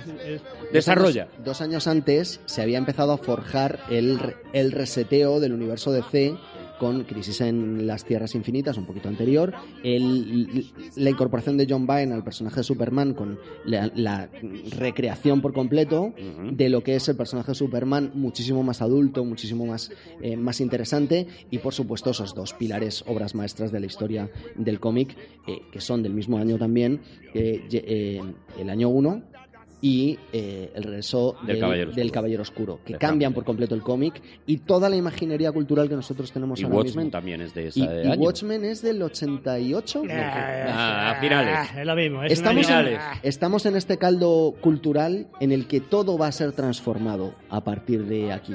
Y eso se arrastra también a las películas para los más pequeños, en las en la cual tú tienes una historia como La Sirenita que no tiene nada de Mm. nada de bonito, ¿eh? Ahí es todo chungo. Pero como que esto chungo, la sirenita se enamora del príncipe, ella no Bueno, tiene nos- piernas y... Disney nos y dulcifica el final, pero que lo sabes cómo acaba La Sirenita de verdad, ¿no? Ya, ya vas a Ya empe- empezar ya a, destruirnos Cortarrollos. es películas es. que adoramos. ¿Te gusta, ¿Te gusta La Sirenita, Javi? Pues, hombre... A ver, aquí tienes un problema porque es mitad animal, mitad persona. Entonces, claro, la quieres a medias, ¿no? Me imagino. Y, y además yo no soy de playa, yo soy de montaña. Eh, digamos que no tengo a favor nada. Pero he de decir que la... Si hubiera sido la mujer reno, pues a lo mejor sí, ¿no? Pero, Sí. claro, La mujer unicornia. Eh, he, he la mujer jabalí. Los renos viven en las llanuras, ¿vale? Pero continúa, Javi. Uy, de he- verdad. He visto varias veces, varias veces, el- varias veces la sirenita. Hasta- bueno, dos son varias veces. Sí, O sea, sí. sí. Pero fíjate, es que varias parece que son muchas más que dos. ¿Sabes lo No, varias veces, dos te vale como varias. Ya, pero Sí, inconscien- entiendo. inconscientemente tú oyes que lo has visto varias veces y te imaginas mínimo cuatro. Claro. Una persona no te dice que si la ha visto dos, no te dice varias, te dice dos. Pero yo que soy muy cuco, digo, la he visto varias veces y la he visto dos. Claro, pero ese es Pero un es- truco muy guay. Yo, es- por ejemplo, puedo decir, he ligado varias veces en mi vida. Eso es. Y, a lo me valdría, es claro, una. y, y a lo mejor es lo una mejor sí y es- media. Eh, eh, no tiene que ser plural. O sea, los, los adjetivos numerales indeterminados tienen que. Perdón, los, los eh, eh, adverbios numerales indeterminados tienen Ah, ya te iba a Bueno, corregir yo. escúchame, es que yo odio. Es que, no, no, no, es que ya, ya. Bueno, perdóname, déjame que vamos, vamos muy bien, pero voy a Sí, hacer un inciso. sí, no, no, no, no. Es que yo odio el plural. El plural, el plural es que está, está sobrevalorado, tío. El plural está sobrevalorado. ¿Pero por qué, Javi? Porque vamos a ver, escúchame, silla, ¿vale? Concepto, silla, silla, silla, silla, silla, Sí. sillas. ¿Y qué? Sillas, ¿cuántas? ¿Qué? ¿Cómo? ¿Qué? Dame más información, sillas, que hay varias, que hay muchas, que hay dos. Bueno, hay pero- dos y me dices sillas, un plural entero para decir que hay dos sillas. Por favor, di silla y silla, si quieres silla y silla. El plural, de verdad, los escritores estáis haciendo mucho daño con el plural, que lo sepáis, ¿eh? ¿Ya está? ¿Te parece que la RAE debería tomar cartas en el asunto con esto y Debería- ya está debería- bien? Debería darle una vuelta. ¿Está sobrevalorado el plural, a lo mejor? Para mí, para mi forma de ver la vida, está sobrevalorado. Y ya está. Vale. Bueno, entonces decías que habías visto varias veces la Sí, he sirenita, visto varias ¿no? veces, dos he visto. Además, he de decir que una, una la he vuelto a ver. Mm. La he vuelto a ver de pie. Porque yo Claro, si la has visto dos, la has vuelto a ver, efectivamente. Claro, Javi. no, pero me refiero que recientemente, a, Ah, raíz de, a raíz de este evento, el- he vuelto a verla y me ha, me ha encantado, tío, la sirenita. Yo tenía una, tenía una opinión muy negativa de la película. La película tiene, para empezar, eh, eh, desembarcan aquí eh, Menken y Yasman, que son los compositores de las músicas todas. que vamos a, a escuchar a partir de ahora. Sí. Ellos se hacen famosos por otra obra maestra, que es el musical de Broadway de La pequeña tienda de los horrores. En cuanto Disney, la Disney de aquel momento, escucha ese musical, dice, estos son los tíos que nos tenemos que traer aquí. Eh, tú hablabas antes de Clemens también, que, que entran como directores y, y demás, y de repente cambia todo. O sea, de repente, de repente estamos ante una película visualmente maravillosa, una historia maravillosamente contada y sobre todo una música, un concepto de película eh, eh, musical, de cine musical, llevado a los dibujos animados, que claro, en números como este Bajo el Mar que, que acabamos de ver, visualmente es un espectáculo de Broadway llevado a la pantalla, ¿no? Es que antes en las películas de Disney estaba la canción. Entonces de repente llegaba Blancanieves y cantaba la canción y ya está y se acabó. Sin embargo, eh, Javi, tú, tú no sé si lo sabes. Perdona, pero es mentira eso que estás diciendo. O sea, Blancanieves, Blancanieves estaba eh, silbando al trabajar, estaba... Lo que no había era ese concepto de musical. Es lo que te iba a preguntar. Aquí quería yo, pero tú. Javi, esto tú no lo sabes. Bueno, espérate. Pero Arturo es el tío que más sabe de musicales del universo. Sí, además no solamente sabe de ellos, sino que se lo sabe de memoria. Me extraña que no, la- lo, que la- no lo sepas porque es algo las conocido por las todo el mundo. canciones, se sabe las canciones. Sí, Sí. Le dices un- de un musical una canción y te la tararea mínimo. apa- Y, si, si y te la puede cantar. Sí, sí, sí, lo sé. este- canta excepcionalmente bien y tiene un registro de barítono. Él te hace un, un- ¿cómo se llama el, el- ese que en Dejemos el de, tejado? dejemos de hablar de Disney, hablemos de mí un rato. El violinista en el tejado te lo hace perfecto. Tú, como experto en musicales, Arturo, eh, ¿qué valoración haces de este esta primera película musical de Musical. Disney? Pero ya solo a nivel musical. Claro, eh, eh, pa- bueno, no soy experto en nada, evidentemente, pero me Mentira. gusta mucho, adoro el musical. Y, y es verdad que lo primero que yo salgo, cuando veo ya ver La Sirenita, con lo primero que yo salgo es con eso, ¿no? Con el concepto de esta gente eh, eh, se ha visto mm, no solamente todos los musicales de Broadway habidos y por haber, eh, a, nivel, eh, a nivel musical, nunca mejor dicho, y perdón por la redundancia, sino a nivel imagen, han aprendido de Busby Berkeley, de algunos de los grandes directores, de Minelli, de, de Stanley Donen. O sea, han- se han visto todo el cine clásico musical, el cine de Jim Kelly, el cine de, por supuesto, en este caso, Esther Williams que era esa señora que hacía bailes en el agua y demás. Y cuando tú estás viendo Bajo el Mar, estás viendo algunos tiros de cámara, algunas de las coreografías que están reproduciendo las almejas y los que son eh, homenajes a este, a este cine clásico musical americano. O sea, es gente que de repente Tú hablabas antes de Kevin Feige, ¿no? De un tío que se ha criado leyendo cómics de superhéroes y cuando llega al cine todo eso que ha aprendido lo, lo pone en marcha y lo, y lo eleva y lo actualiza, ¿no? Pues estos tíos son gente que se ha criado viendo esas películas maravillosas de, de Fred Astaire y Ginger Rogers y de repente lo ves en el cine, vuelves a ver el cine musical americano, ¿no? Esto es tu, una ter- joya. es tu terreno, eh, ¿eh? Que a ti te gustan las cosas de gente que baila. Yo he de decir, he de decir en mi desdoro que la segunda versión la he visto doblada en las canciones y todo en español. Sí. Y me gusta menos. Es decir, que en español, mm, ado- adorando el doblaje, que ha estado muy bien doblado y tal, me gusta menos. Evidentemente también hay un- había un trabajo también de voces que, aunque aquí se hizo muy bien y Está todos bien, tenemos sí, en la sí, cabeza sí. Venezuela, las se hizo en versiones Vene- en Venezuela, ¿eh? originales, claro, se hizo en Venezuela, luego se ha vuelto a, a- a doblar otra vez en, en español, en castellano, en castellano de España y tal. Eh, No sé si se dice castellano de España, da igual, me corregís.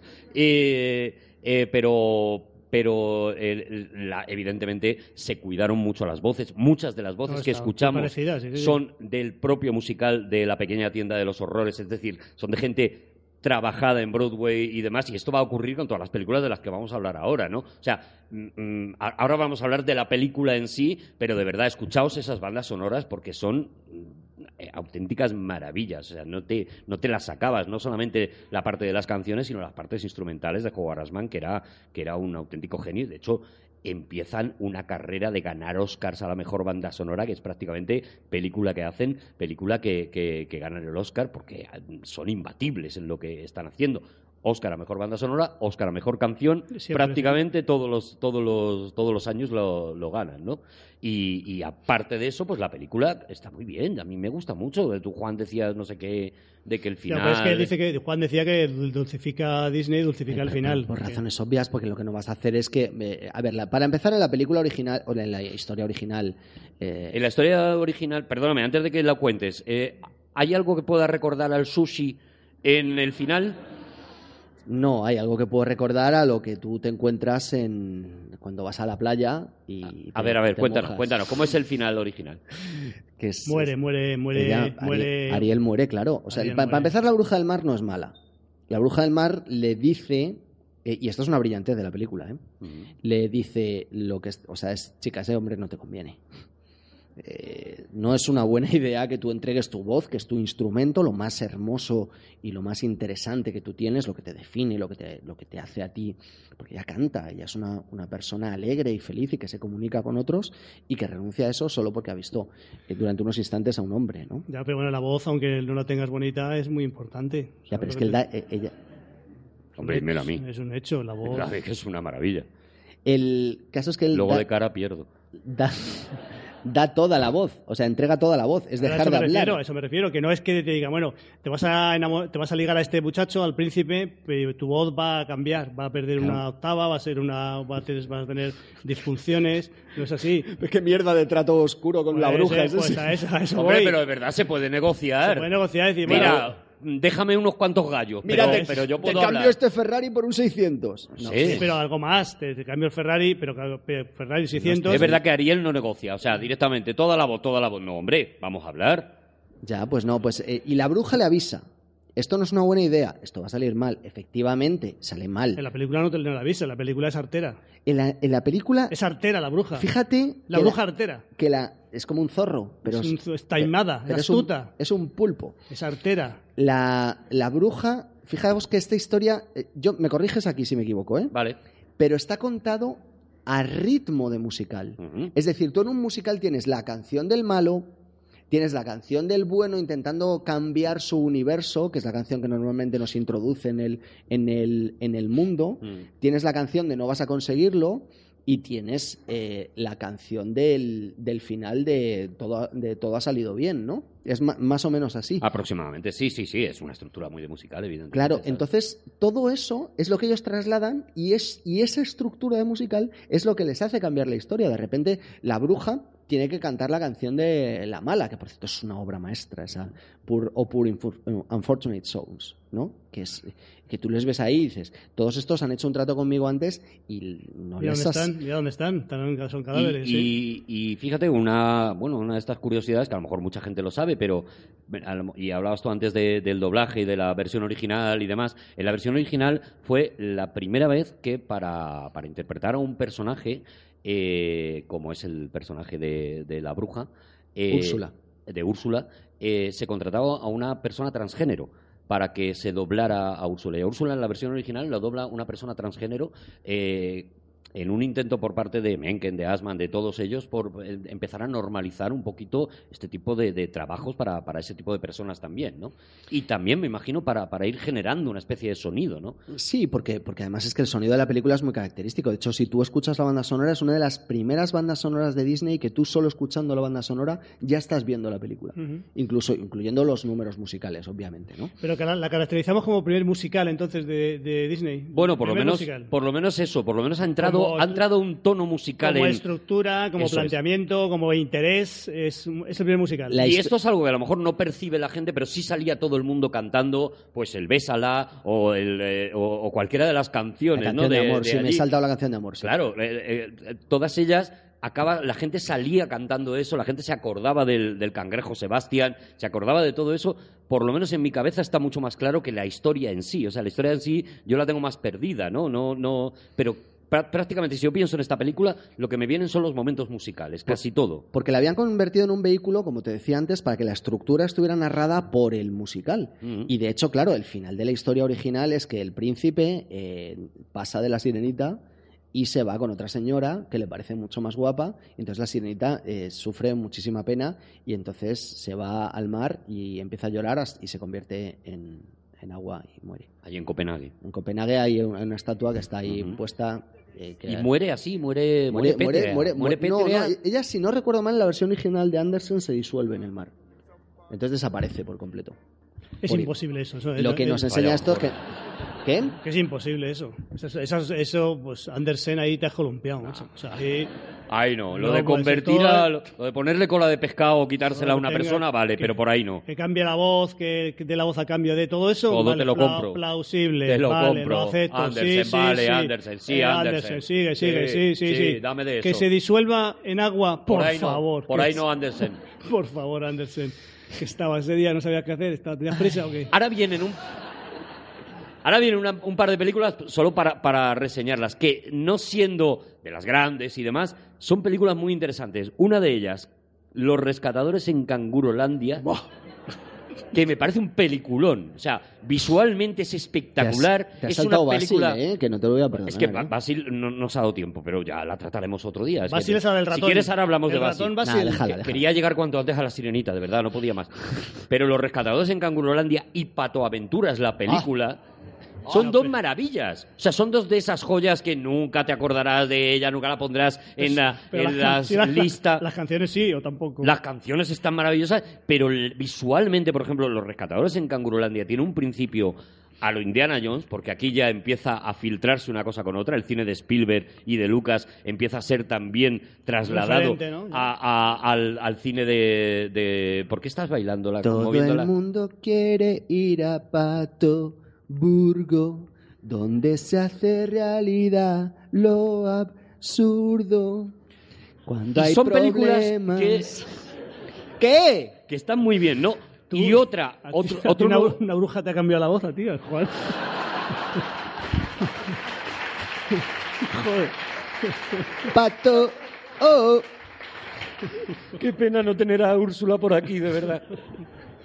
Digo que son películas muy guay. Y hay otra eh, también que es otro, para mí es otro referente. Hablábamos antes de Condorman, pero la siguiente es Rocketeer, que Oh, también peliculón. es otro peliculón y también es un anunciar la cara de, de- de Javi como diciendo, ¿qué me estás diciendo, persona? Vamos a ver. Que Sí. también es anunciar el- de nuevo el cine de superhéroes, ¿no? También es otro intento de avanzar en el cine de superhéroes. no en vano va a estar dirigida por Joe Johnston, Ujú. que hará el primer Vengador. Que ¿no? hará el primer Vengador. Entonces, ¿qué ¿por dónde quieres que empiece? No, como quieras, a tu rollo.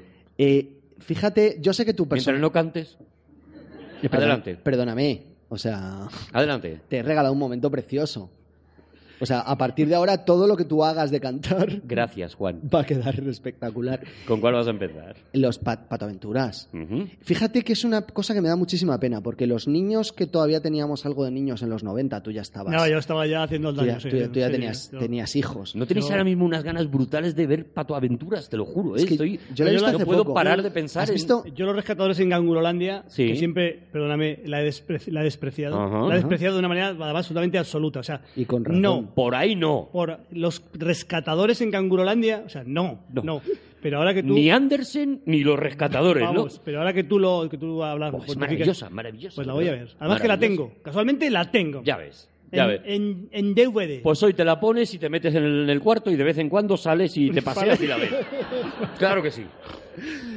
Patoaventuras es una historia en la cual se rescata el espíritu de algo muy particular que pertenecía a la factoría Disney, pero que se había quedado encerrado en el papel, paradójicamente. Yo sé que tú no lo sabes, Javi. Claro, es que yo, yo no sé muchísimas cosas. Claro, por eso cada vez que digo tú Pero no lo sabes, aquí- Javi, claro, juego sobre ese En la Fundación Telefónica hay un cuarto para cosas que no sabe Javi. Eh, pero Arturo. Hay una eh, página el, web entera. El personaje favorito de Arturo de la vida es el tío Gilito. Sí, sí, sí. sí, Acertamos, sí. Me ¿verdad? vuelve loco, me vuelve loco el tío Gilito. Bien. Es verdad. Ese tío Gilito te lo regalé yo, ¿no? Ese Si me lo regalaste tú. Sí. ¿Podemos seguir av- avanzando? El tío Gilito es un personaje que nace para el cómic y que nunca había tenido una adaptación a animación. ¿Me estoy equivocando? Hasta, por lo menos en cine, no. Si, se, si Sí, había por- hecho en apariciones en televisión en, y televi- demás, pero en no. televisión aparece En la y de repente sí. tienen su propia serie, se llama Pato Aventuras, pero a pesar de que todo el mundo está intentando centrar la historia en eh, los tres sobrinos, de- Sobrinos, sí. del tío Gilito, en Macuac, que es esta especie de piloto que es incapaz de aterrizar nunca bien, eh, el personaje que todo el mundo considera el héroe de la función es este personaje que debería ser teóricamente alguien despreciable, sí. despreciable, ¿no? Que es ese tío Gilito, que es este anciano avariento, que sin embargo acaba convertido en un héroe de acción absolutamente improbable, ¿no? Porque es el que al, el que al final pone a los malos siempre eh, en su sitio. ¿no? Hay una historia curiosa, es que además el personaje del tío Gilito se recupera eh, gracias a que en un momento, precisamente en este momento de crisis anterior de Disney, en el que bueno, sus películas no están haciendo el dinero que, que ellos pensaban o que ellos esperaban, empiezan a ceder franquicias a distintos lugares del mundo en el que, por un dinero determinado, pueden utilizar a sus personajes principales, a sus personajes más famosos. ¿Para qué? Para hacer cómics. La revista Don Mickey, que es, eh, bueno, para la gente mayor eh, es algo muy reconocible, realmente no se hace en Estados Unidos, no lo hace la Disney, sino lo hacen unos Italianos. italianos que compran los derechos tanto de Mickey como de eh, Gilito, como de, bueno, de Pato Donald, etcétera, etcétera, y fabrican, por supuesto, siempre muy controlados por, por Disney, que el producto final lo supervisaba y decía, esto puede salir con nuestro sello, pero son ellos, son los, eh, pues eh, es una etapa además fascinante. Necesito eh, que hables de Karl Barks y de Don Rosa. Claro, ahí, ahí, ahí empieza Karl Barks, empieza Don Rossi, empiezan a, a trabajar sobre esos personajes que son los que tienen, algo que pasaría luego después, y ojalá algún día hagamos un especial de Marvel, eh, con los personajes que se encuentran que tiene la Marvel Studios porque han cedido todas las demás franquicias, ¿no? Bueno, pues esta gente con los personajes que tiene, que no son tantos, tiene que construir historias, ¿no? Y empiezan, pues a eso, tenemos al tío Gilito, pues vamos a darle una, una vida al tío Gilito, vamos a darle una ubicación al tío Gilito, vamos a darle aventuras al tío Gilito. Empiezan ellos a construir personajes y luego serán los americanos los que se aprovecharán de ese trabajo, se aprovecharán, no, es- eh, son suyos, pero tirarán de ese trabajo para crear a personajes que ya tienen un desarrollo y, y eso pues hay que recomendar por eso la dinastía de los patos, por ejemplo, ya lo he dicho antes, ¿no? Toda esa etapa en la que han construido y de repente pueden con un personaje con el que no sabían qué hacer, como era Gilito, eh, eh, pueden construir una serie de televisión entera, ¿no? Si os gusta el cómic y si os gusta el cómic bien escrito y bien construido, una de las grandes obras, no sé si está publicado en castellano Life and Time. Hace, hace muy poco, sí. Sí. Se ha, se ha publicado. sí. Pues buscad, por favor, eh, ¿cómo- no sé cómo se llamó, yo lo voy a decir en inglés. Eh, The Life and Times of Scrooge McDuck. Sería algo así como la vida y tiempos del tío Gilito. Eh, es, de, es de Rosa, ¿no? Si no recuerdo mal. No me lo sé, no te lo puedo decir. Eh, buscadlo. También hay, hay otra habitación aquí de cosas que yo no sé. Eh, buscadlo porque es una obra maestra Van a hacer un edificio de cosas que tú sabes aquí enfrente. Es una obra maestra del cómic y sin parangón, además, ¿eh? O sea, es, es probablemente el culmen de eh, los cómics de... A mí me gusta mucho también el tío Genito, me, gusta mucho porque es, es de los pocos personajes mayores que salen, que son protagonistas, ¿sabes? Personajes así. Y porque tiene dinero. ¿Señor mayor o viejo, Javi? Eh, señor mayor, anciano, anciano, no, no, vi- no es viejo, no, es, es anciano. Perdona, buena persona no es, Javi, el señor Gilito. Sí, pero ¿sabes qué pasa? Que como va tan de frente, ¿sabes de qué va? ¿Sabes? Entonces, eh, el problema es la gente que, que va de una cosa y luego es otra. Vale, vale, la que va disimulando, Ah, ¿no? amigo, vale, ¿eh? vale, vale, vale. Oye, vamos, vamos bueno, a pero seguir. y solo una cosa más. La nueva versión que han hecho de Pato Aventuras para televisión es muy disfrutable y muy divertida y también la recomendamos mucho. Apetece muchísimo, de verdad, y sobre todo yo ahora mismo tengo en la cabeza eso, ver Los Rescatadores y, y Pato Aventura. Porque las otras ya sé que me gustan, pero estas me he acordado haciendo el programa de lo mucho que me gustan. Como la siguiente, la siguiente ya sé que me gusta mucho, ya sé que nos gusta mucho a todos.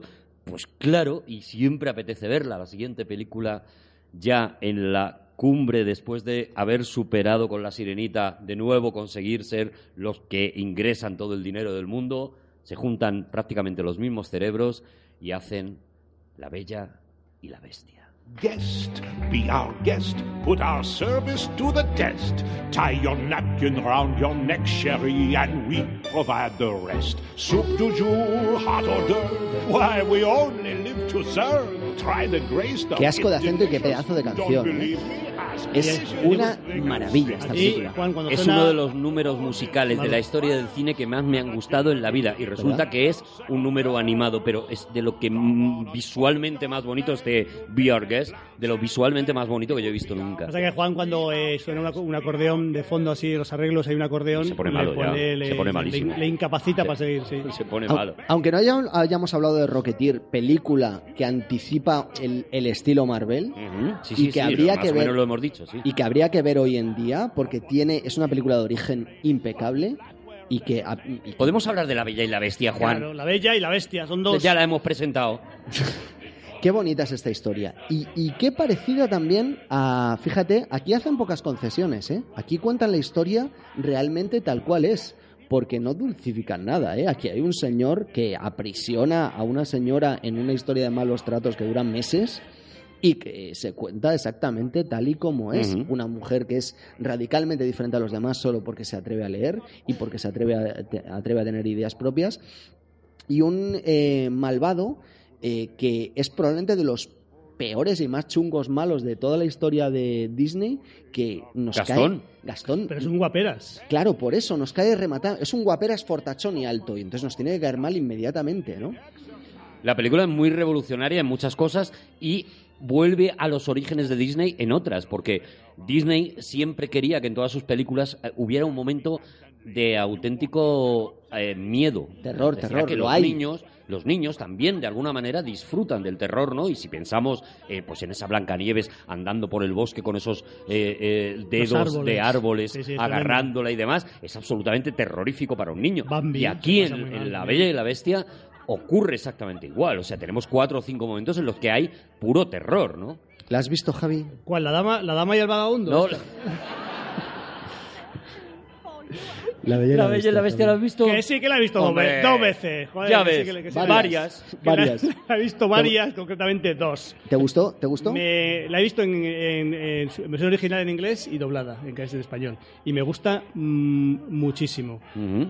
Más, eh, me gusta más en inglés que en español. yo tengo- tengo Es que decir. esa voz de Angela Lansbury, ¿cuántos años tiene ahora mismo Angela Lansbury? 96. Creo que sí. Bueno, está- se está haciendo un Kirk Douglas, ¿eh? La tía. Debía tener setenta y pico años cuando canta esa canción que fue Ha Oscar. visto morir a tanta fue- gente y más fue- ella. Fue Oscar a la mejor canción, ¿no? Sí, sí, sí. Bueno, fue Oscar a la mejor canción. Esta, esto marca, Es que esta siempre, película ¿eh? marca un hito brutal, porque no solamente es Oscar a la mejor a la mejor canción, sino es la primera película de animación que está entre las cinco nominadas a mejor película. No a mejor película de animación, que precisamente el Oscar de animación se crea cuando el resto de, productoras empiezan a protestar de decir, a ver si ya nos quita muchos Oscar musicales, encima nos va a quitar el Oscar a la mejor película. Y entonces crean el Oscar de animación. Pero esta película, La Bella y la Bestia, sí está nominada, sí está entre las cinco nominadas a la mejor película del año. Es como cuando en el New York Times se prohibió que los libros eh, infantiles aparecieran en la lista de los bestsellers del New York Times, porque entonces si no los siete primeros serían los de Harry Potter. Pues aquí lo mismo, hicieron eso, oye, que Disney no nos coma la merienda y entonces le creamos un Oscar para ellos y, Y el ya Oscar, está. el, el Oscar a la mejor canción es la de Una tetera. es esa. Soy es una taza, una tetera, taza, un plato hondo y un cucharón. tetera. Es ese, es Es ese. esa, es esa, claro. Vale. Claro, no sí. Me, no me acordaba. Hombre, eh, pues es de las más conocidas de La Dama y el Vagabundo, Javi. Y, y qué magia tan hermosa y particular que la cubertería de repente se conviertan en personajes. Pues lo que estoy diciendo yo. Claro, Una soy, tetera. soy una taza. Una taza. Una Sí. tetera, que poco ha salido, Javi, que no te la sabes. Y, y qué boni- y qué bonito es que de repente tú puedas reconocer cómo se mueve una cucharilla de postre, a diferencia de, por ejemplo, cómo se mueve eh, un tenedor o un plumero, ¿no? Y que de repente toda, toda esta cubertería eh, sean, pues eso, esos personajes secundarios que tienen su culminación en, en, ese, en ese reloj y ese candelabro. Eh, que de repente son los que roban la función, ¿no? Y la primera vez que hacen eso, que, animan objetos, porque hasta ahora todo eran anima- animales que... eh, No, hombre, ya se había hecho más veces, ¿no? Ponte la tostadora valiente, por ejemplo. ¿no? Claro, sí, vale. Sí, pero es verdad que, prácticamente que- se comen la película, es lo que tú dices, Juan, se comen la película los personajes inanimados, sorprendentemente. O sea, al final tú quieres estar más tiempo viendo a la tetera y a la cuchara y al cucharón que, que casi a las... que, que casi a la, a la bella y a la bestia, ¿no?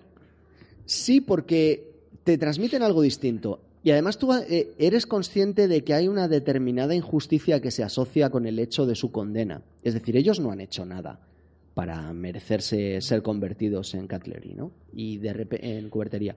Y, y, y de repente están asumiendo... Es que el- ya no voy a decir nada, ¿sabes? Porque no, eh, están, porque no avanzamos. están asumiendo... Pero te fijas que ha hecho una paradiña. Claro, me, Ha po- dicho me pone el palito, ha me pone el palito. Kathleen y, ya, y ha mirado. Y no, porque enseguida- perdemos la narración, que es lo que no queremos. Ellos ellos queremos. han asumido el destino de su No maestro. voy a consentir que esté parando la narración es. todo el rato porque mete el el una destino de su maestro Porque así queda más arriba él. Eh, Te dice, de te alguna un forma, y luego por para, el y mero hecho Y ese rato y estamos hablando de él en vez de estar hablando de la bella y Y bestia. él sigue, ya verás. A que lo cogemos ahora y sigue el discurso, ya verás.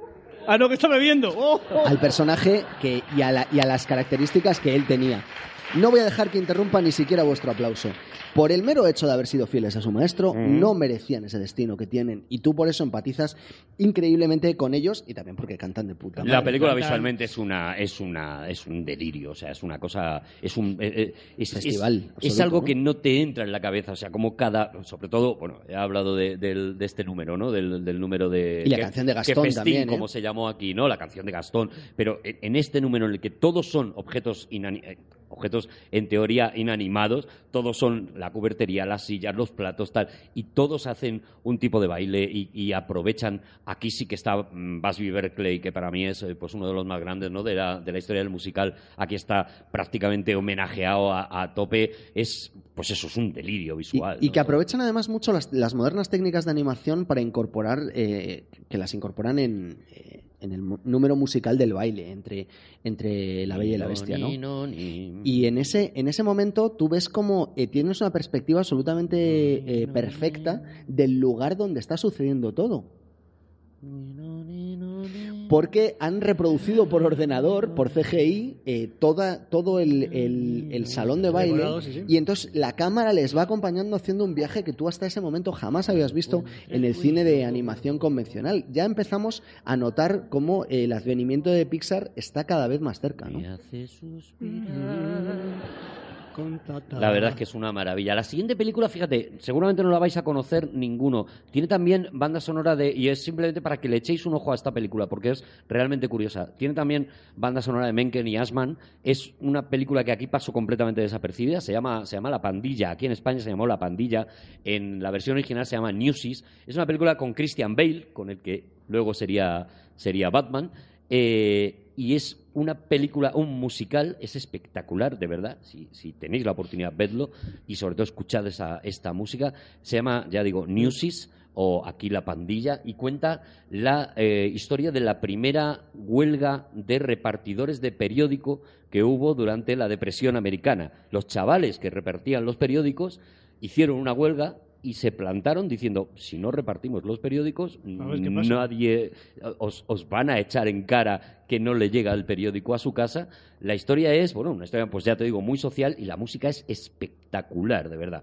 Pero solamente para que os la, para que os la apuntéis, porque ya digo, aquí pasó completamente desapercibida Pero- y para que os escuchéis la música Pero escucha, es y eso es un, es un musical durante la depresión. Eso es, O sea, eso es, es. justamente la antítesis, ¿no? Es justo la antítesis. Y las, Claro, claro, es que... y las canciones son mm, súper eh, eh, eh, súper divertidas, sin embargo, el, el fondo, ¿Cuál es la peli esa de Herbert Ross que hemos hablado muchas veces de ella? dinero caído del cielo. Está muy inspirada, muy que es- inspirada en esta. es una historia absolutamente dramática, todo lo que está pasando, es la depresión es tremendísima, pero igual las canciones son absolutamente f- fiestas, son eh, optimistas. El tipo de canciones son así, es fiesta, es optimista, pero por ejemplo hay una, una de las canciones que es pues como el VR Guest que acabamos de escuchar, sin embargo, de lo que hablan es de, se llama carrying the banner, o sea, llevando, llevando la carreta, y lo que hablan es de que son niños esclavizados y demás. Entonces la mezcla, de verdad, Qué es bueno. espectacular, y simplemente para que, para que la busquéis por ahí, que es una maravilla. La siguiente, ahora, es que ahora todo es gloria, es que ahora ya es todo el rato, ala, a descorchar. La siguiente película me vuelve completamente loco, se llama Aladdin. I can show you the shining, shimmering, splendid. Tell me, princess, now when Fíjate cómo you cae la canción de amor your en el punto exacto en el que tiene que caer la canción de amor.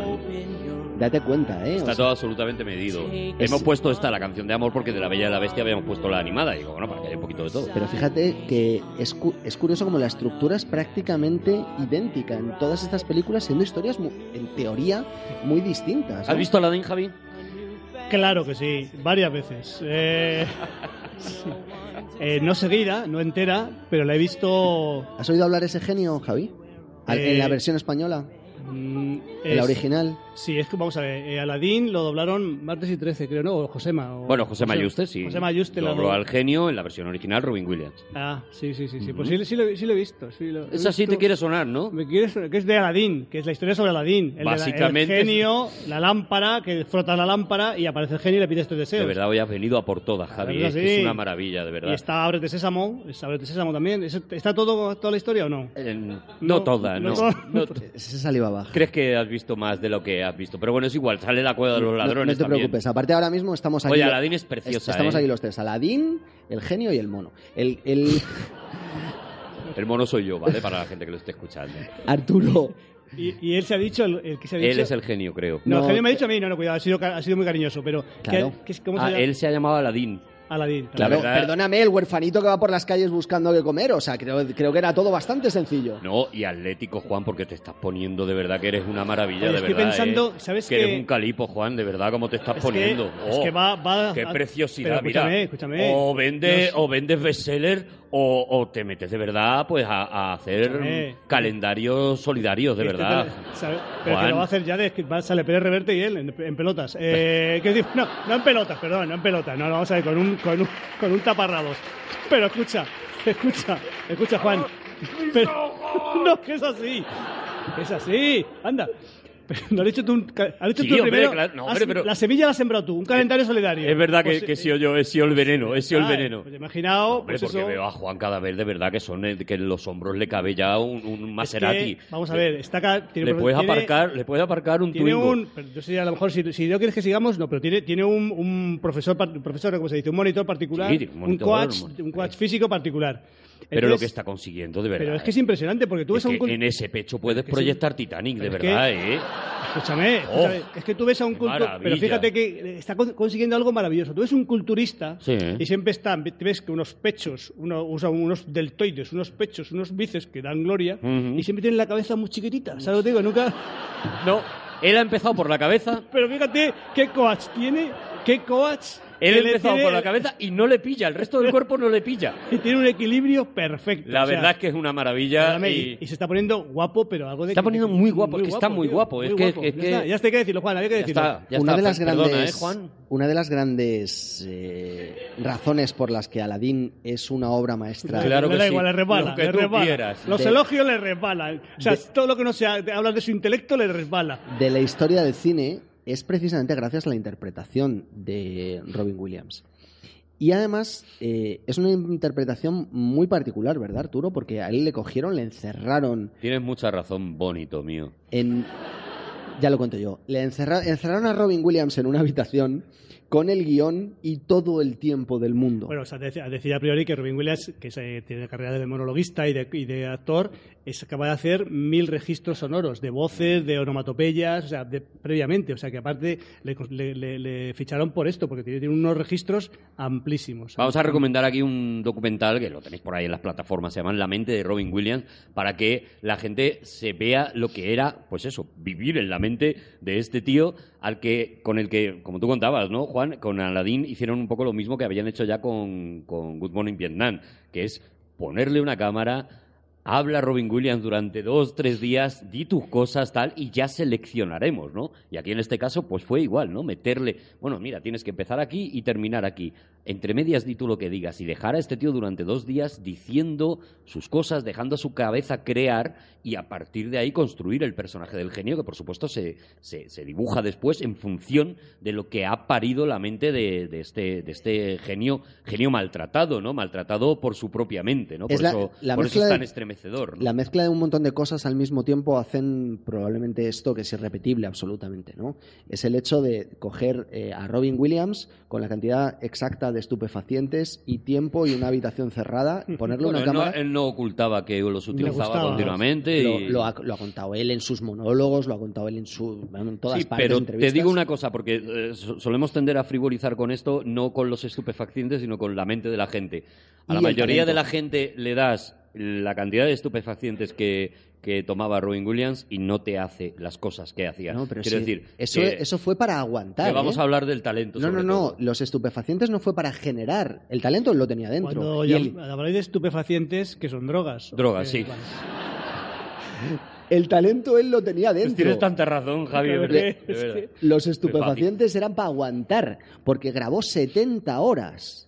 70 horas para. Luego sus intervenciones en la película suman un total de 20 y pico minutos, ¿eh? no os creáis que mucho más. 70 horas de las cuales se, extra- se extrajeron, bueno, pues lo que pudieron, ¿no? Porque dijeron, esto es incon- incontenible, no se puede encajar en ningún sitio, sin embargo lo pondremos y efectivamente el genio roba absolutamente la función, ¿no? Bueno, tiene dos temas, el, el genio genial, como se llamó aquí, y el Prince Ali, que son absolutamente magistrales y que de hecho que podemos aprovechar aquí también para hablar de, de lo que está haciendo ahora Disney, ¿no? Que son estos remakes eh, de películas de personas que está haciendo de prácticamente todos sus clásicos, ¿no? Ha hecho, ha hecho ya el libro de la selva, sí, ha hecho- Peliculón, peliculón de Favreau. ha hecho peliculón. maravillosa adaptación. Me, me gustan igual, eh, al, al mismo nivel la antigua, la clásica, que, que esta. Ha hecho La Bella y la Bestia, por ejemplo. Ha hecho, ha hecho Aladdin, ¿no? También con, con Will Smith.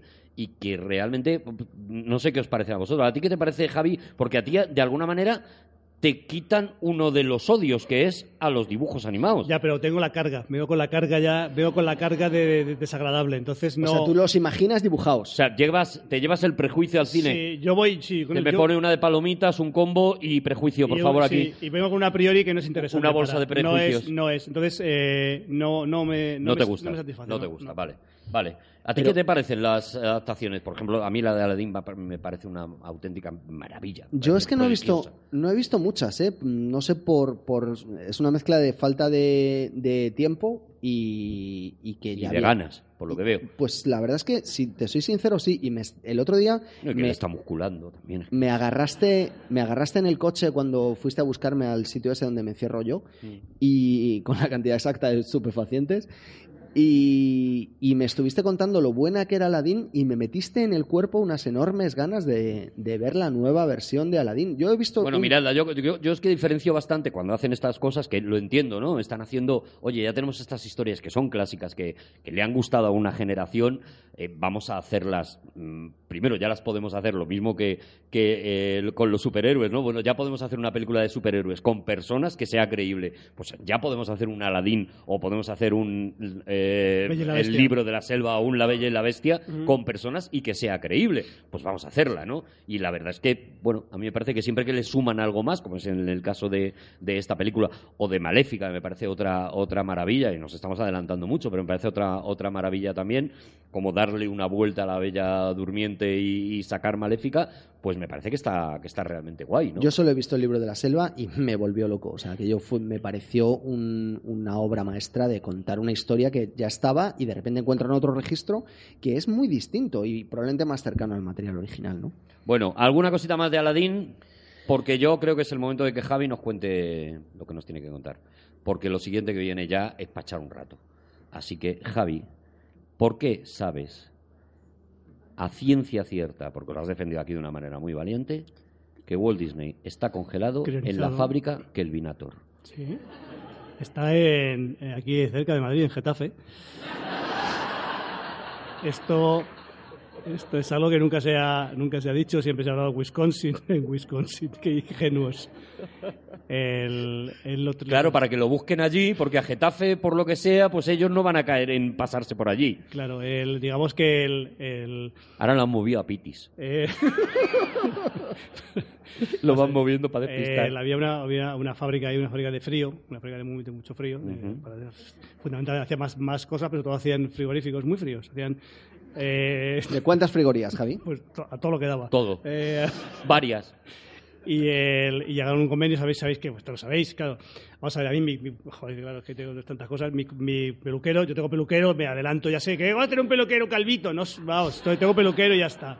Y es, es, es- Ahí estoy muy de acuerdo contigo, Javi, porque los calvos, en el momento en que nos dejamos un poco, somos un señor loco Hombre, llevando un carrito lleno de latas. cuidadito. O sea, eh, el, el calvo no se puede relajar con el pelo. Entonces, mi, calvi- mi, mi, mi, mi- mi peluquero es, sobrino, sobrino de Walt Disney. Es sobrino de Walt Disney, sobrino, Perdona, sobrino político, es sobrino político. Javi, Claro, me, que- me va a estallar la cabeza. Vamos poco a poco. Tu peluquero es sobrino político de Walt Disney. es- o sea, está casado. Con una sobrina de Walt Disney. A ver, No le salen las cuentas. a ver, espera, espera, espera. Espera. que lo, que lo- bueno, si lo- bisnie- bisnieto político, bueno, Javi. si es vuestro peluquero, pues contadlo vosotros. Escúchame. Vamos a ver, escuchadme. Tienes razón, tienes razón. Vamos a ver. Perdona. Vamos a ver. Es sobrino, o sea, su madre, su Sí, madre, su madre, su madre, La madre del peluquero. Su madre es, fue mujer, fue la esposa, la primera esposa de un, del hermano de Walt Disney. Ah, vale. Vale, Vale, sale- vale, vale. ¿Salen me las cuentas o no salen las O sea, cuentas? es sobrino nieto político de Walt Disney. Eso es, Vale, vale. es Sobrino, no, Tu sobrino nieto peluquero no. es muy mayor, también te digo, pero sí, salen las cuentas, salen las cuentas. Bien, eh, continuemos, Javi. Entonces, Entonces, él te contó día, a ti. cortándome el pelo, él lo llevaba en secreto, no le gustaba decir que era sobrino. Fíjate, si no es para estar orgulloso. Hombre, Si tú eres sobrino de Walt Disney, lo dirías todo el rato. yo sí. me hago un pin. Pues un día hablando no sé qué tal, estábamos cortando el pelo y tal, porque yo antes tenía más pelo y entonces estaba demorando mucho y tal. Y digo, "Oye, eso me recuerda, eso me recuerda a un, un personaje de una película de Walt Disney. Ah. Le dije, le dije yo eso. Lo dijiste tú. Y me claro, dijo- dejaste caer ahí una... No, no, no, lo dije de una manera ingenua, no, cuidado, yo Ya, no sabía, ya, no sabía ya, nada. no claro, sabía claro, nada, pero tú no sabías que habías, habías encendido una mecha. Eso, entonces él sonrió, de esa, de esa sonrisa de un peluquero que dices, algo esconde. Sí. Te digo, cuando Sí, tú sabes que un peluquero... el peluquero artero. Ahí, sabes Mm. que, es, que hay algo... El peluquero te estás revenido. ¿cómo tendré yo la parte de atrás? algo está pasando aquí, me ha habido un trasquilón, algo ha pasado, ¿no? Mm. Y, y- y- Tú le miras por el espejo porque el peluquero es consciente de que tú le estás viendo. Tú lo ves al revés, tú lo Claro, ves, tú lo ves claro. zurdo siendo diestro, cuidado con esto. Es que parece que está haciendo selfies Claro. todo el rato. Hay peluqueros que él- aprenden a gesticular nada más que con la parte de la cara que no se le ve. Eso es. Claro. Bueno, entonces me, me contó, bueno, hablando y te dice, pues, dice, por cierto, don Javier, me llamaba don Javier. Don Javier. Pero don Javier dice, es que yo soy sobrino de, de Walt Disney. Digo, ¿qué me está contando la historia? Pues para no querer contarlo madre. tampoco le provocaste mucho, ¿no? Bueno, ya llevaba varios, le dejaba Le buenas... pillaste en un día bueno, Muchas, vale, le, sí. le dejaba buenas propinas, hombre. Ah, vale, vale. Y entonces dice, pues, ¿sabes que está aquí? ¿Está en España? Digo, pues si murió. Dice, sí, está con- congelado, crionizado. Me dijo, crio... ese fue el verbo que utilizó. Crionizado. Crionizado. Qué maravilla. Y, Priorizado. y fuimos, fuimos eh, me llevó un día, quedé con él un fin de semana. Ajá. Era luna llena. Eran las tijeras, ¿vale? Luna llena, luna llena. No te hemos hecho caso. importante, luna llena. Me llevó en su coche, tiene un, tiene un, tiene un deportivo. O sea, pues, fue por la noche, por la noche, claro. con alevosía, Tú no- claro. Tú no vas a ir durante el día a levantar, a levantar el- Lo vas a ir la liebre. a, a Getafe durante el Claro. día.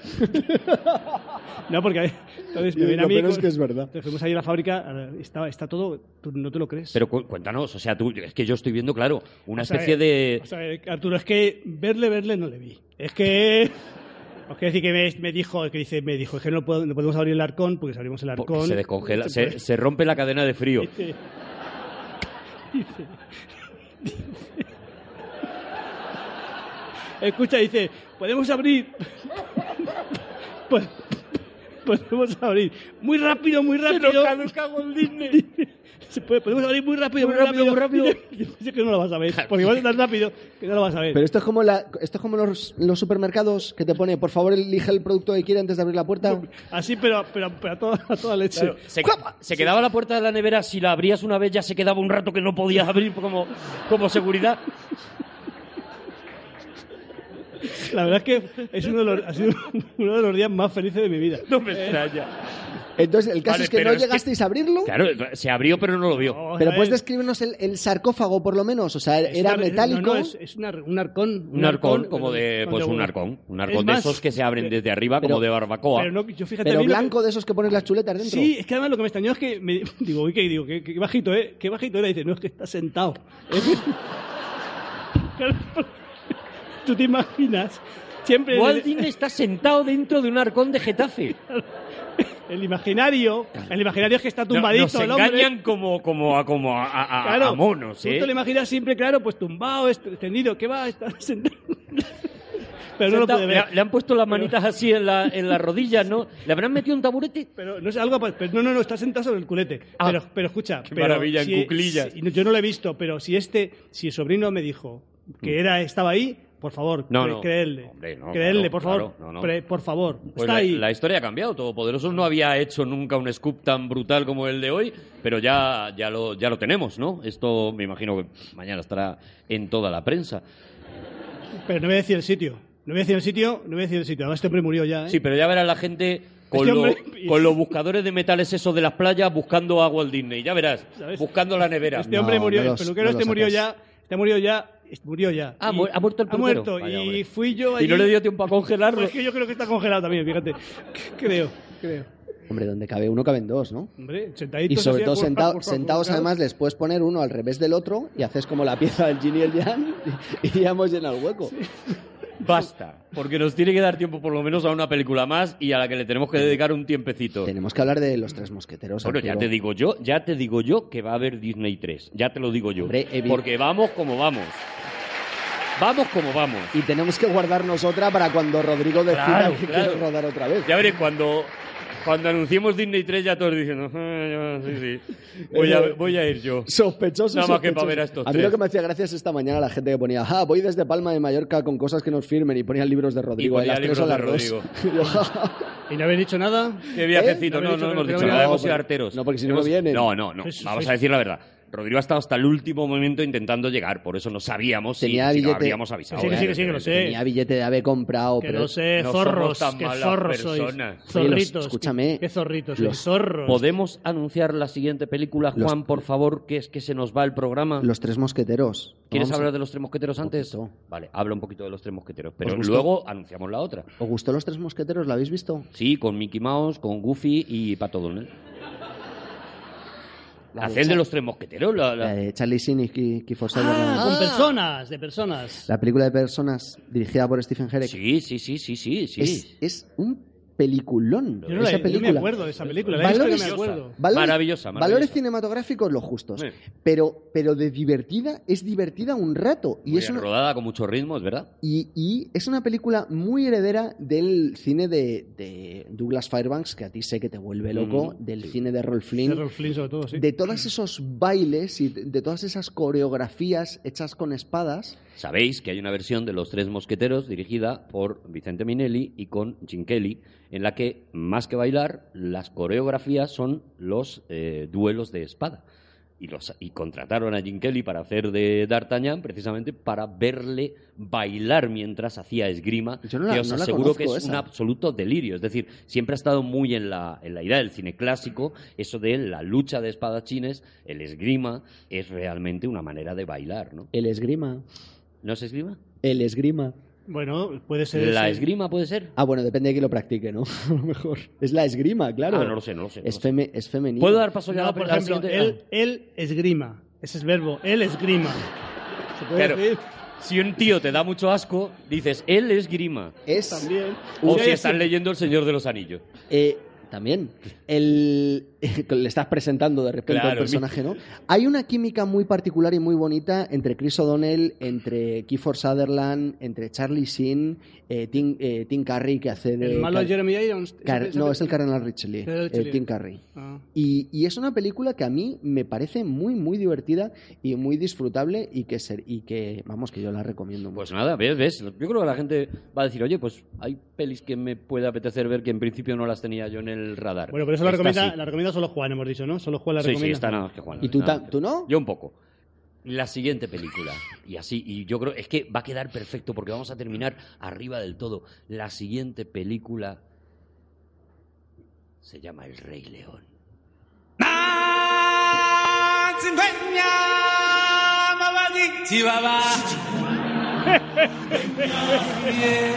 Juan ha cogido la figurita de Rodrigo Cortés y la está levantando al aire, ofreciéndosela a toda la selva. Está haciendo un, un- Rodrigo.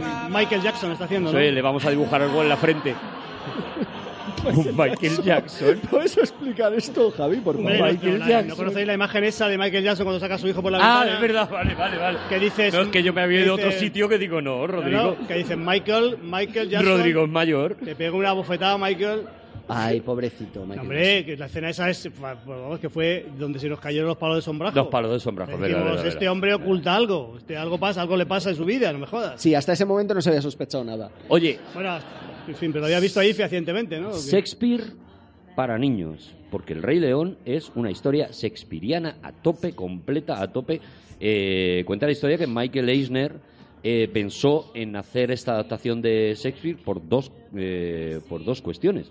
Una porque se le murió su padre, el, eh, padre pasó una enfermedad bastante terrible y, y murió su padre y él pensó de alguna manera tenemos que hacer una película en la que preparemos a los niños para algo inevitable, para que el ciclo de la vida eh, les va a acabar encontrando tarde o temprano con la pérdida de, de los padres, ¿no?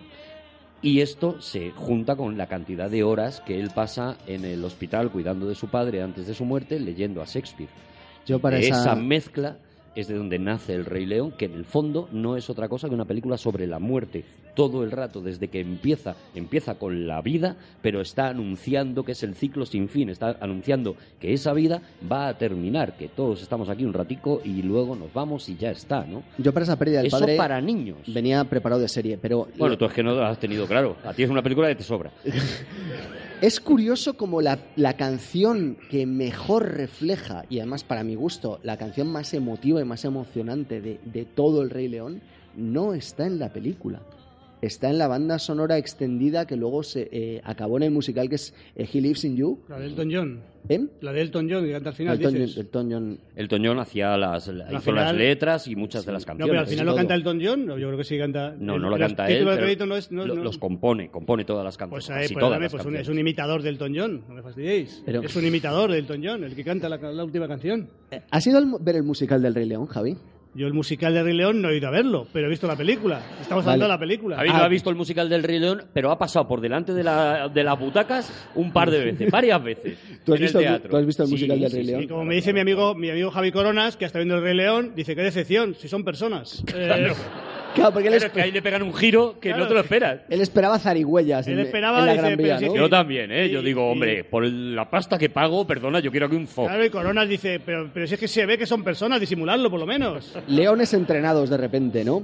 Eh, ¿te, te gustó el Rey León, Javi? En la película sí, muchísimo. Sí, pero la- yo creo que los títulos crédito, creo que es la canción es que juraría que es el Toñón, pero vamos. él que- ca- él canta las versiones en- que luego se pusieron en el disco, pero los, eh, los personajes que doblaron a los eh, protagonistas Pero hablo son cuando otros. salen los títulos de crédito, digo, ¿eh? Esa seguramente sí la está. Es que es- es- estoy diciendo, los títulos de crédito, cuando sale al final, que quién ha hecho cada, cada animación, cada que, quién ha puesto la voz de cada personaje y tal, yo creo que estás ahí, es que Mm. vamos, mi, mi oído me, no me Bueno, engaña. eh, Oye, por, ahí, por ahí no le vais a pillar a Javi. Yo creo que se merece un aplauso, que es la primera vez que Javi nos ha mojado la oreja en toda la historia de Tampoco ha sido para tanto, ¿no? Yo no le daba Bueno, yo recomiendo- Y sobre todo, yo no pido aplausos así como así. Hemos pedido uno hoy por una cosa hablando, excepcional, de, ¿no? hablando de Elton John, No, esto no es una verbena. hablando de Elton John, recomiendo una entrevista que le hace John Cleese a Elton Si John. quiere la gente aplaudir, Una entrevista que le, hace, que le hace John Cleese a Elton John, la recomiendo, está en Mm. internet. Una entrevista que le hace John Cleese a Elton John, entonces que se, ve, se, empieza a re- se empieza a decir, ¿pero cómo te llamas Elton John? ¿Pero cómo te llamas, cómo te llamas Elton John? Dice, tendrías que llamarte John Elton, tendrías que llamarte John Elton.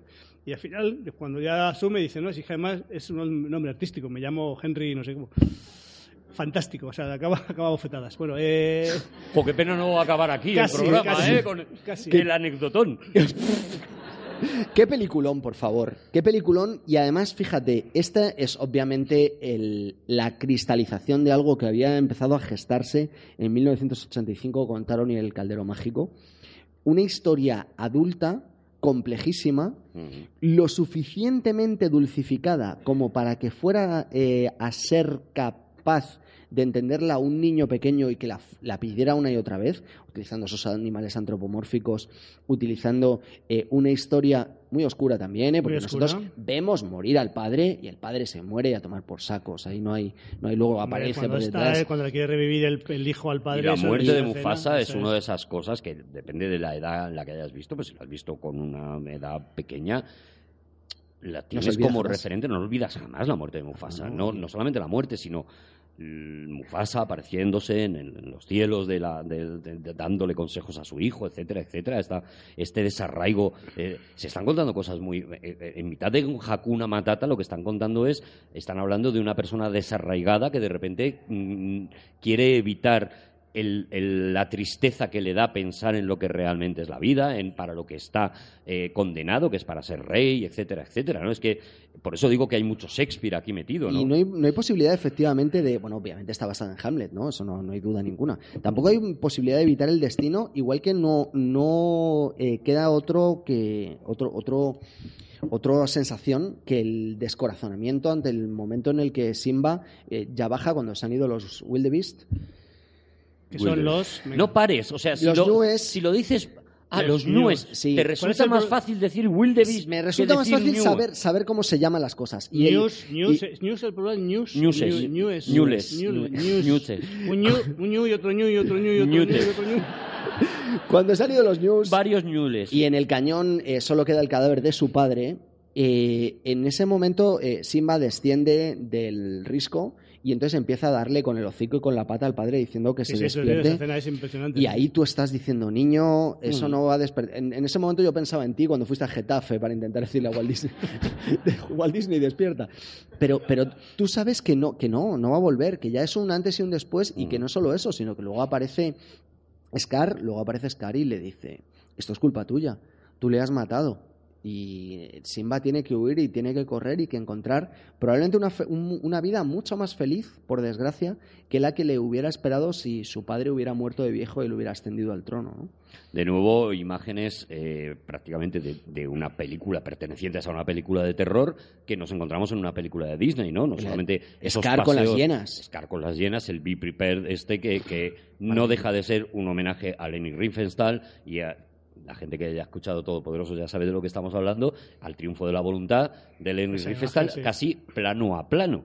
Eh, eh, lo hemos visto ahora recuperado de nuevo también en, en los últimos capítulos de la serie de Juego de Tronos, ¿no? Esa estética, esa estética eh, de, de Lenny Riefenstahl recuperada también de nuevo para, para el terror, ¿no? Y, y- y las escenas de las llenas y las o sea, la película la película tiene de nuevo toda la brillantez de la música que, que la tiene y mucho y bueno ahí hay un otro genio detrás que es Hans Zimmer componiendo la, la banda sonora, pues Hans Zimmer, que se, se mm, hace una inmersión prácticamente, se va a África, ahí se hace una hace un cambio, a decir es un cambio, hace música, música étnica, porque hasta Ujú. ese momento no había, no, no eran más musicales canónicos. musical digamos. canónico, de repente no. Y, y ya digo, aparte de que las canciones son magistrales, la banda sonora de Hans Zimmer aislada es una auténtica maravilla y él ha sacado luego, porque compuso tanta música que luego ha ido sacando discos eh, de aquella época que pasó en Francia, eh, perdón, en África, metido completamente en la, en la música africana. The Power of One, por ejemplo, que os lo, recom- os lo recomiendo también que lo escuchéis, es una de esas bandas sonoras de todo lo que escuchar a un genio de la música como Hans Zimmer le provoca en la cabeza meterse en esos ritmos, en esas cosas. O sea, estamos ante... Es un, un disco independiente, dices, ¿no? Es que The Power of One es un Es que disco Hans- independiente, es la banda sonora de Hans- otra, de un documental en este caso, que también compone Zimmer solo con la música que no fue capaz de meter en el Rey Es León. que Zimmer, eh, ¿sabéis cómo fue, fue esto? no Le, le metieron en una habitación 70 horas con una con todo lo que quisiera de, de estupefacientes y, y dijo, venga, tira. Tira con esto. Tira con- a ver qué sacas. Tira con esto. Bueno, el Rey León, que vuelve loco. Javi, ¿tú, el Rey León? Yo le di, sí, mi, película, mi película favorita de, de Disney de todas las épocas y la he visto muchísimas veces y me parece, como ya es que está todo dicho, una, una serie shakespeariana, me fascina, a mí me, me gustan los malos, me gusta Scar y me gusta muchísimo, me gusta mucho, me gusta mucho, mucho. Y hay una cosa que, que fíjate que siempre he pensado... De nuevo Jeremy Irons. Eh, Oh. sí, sí. He pensado que, el- que igual que no nos parece que es injusto que, que llamar a los fondos buitre, fondos buitre, que habiendo unos fondos hiena por ahí, que, la hiena todavía es Eh, más. eh, eh, eh, te voy a parar aquí ahora mismo. ¿Por qué? No, no, las hienas como los, tibur- como los tiburones tienen muy mala prensa, completamente injustificada por culpa de Spielberg yo digo por la risa, ¿eh? y no por, por, otra cosa. ¿eh? No, no, no, no, no, pero eh, los- la auténtica gentuza del mundo animal eh, son los leones, perdóname, ¿eh? Son los que llegan los últimos cuando las hienas ya han cazado y llegan de repente las leonas, espantan a las hienas y las pobrecitas hienas. Bus- buscad hacer un documental sobre hienas y os enteraréis sobre la verdad que se ha estado ocultando al mundo durante muchísimo O tiempo. sea, tú eres un defensor de. ¿Tú, tú do- donas dinero para las hienas? Para- a mí me parece Sí, ¿no? Eh, una causa un, mucho un más fondo noble. llena también, de, pero, pero benéfico, ¿no? Un fondo benéfico para llenas. y está lleno. Claro. Uf, de verdad. De verdad, mira. es un, es un final, es un final, ¿eh? Es un final, esto es un final. ¡Vamos, señores! Muchas gracias por estar aquí. Volvemos en la siguiente temporada de Todopoderosos. Un fuerte aplauso para Juan Gómez Jurado. Javier Cansado. Y Rodrigo Cortés. Y Arturo González Os Campos. queremos mucho, muchas gracias. Gracias, gracias. y con tu onda lleno de ilusión. Yo quiero con Dumbo aprender a volar, llegar hasta el bosque y con Bambi correr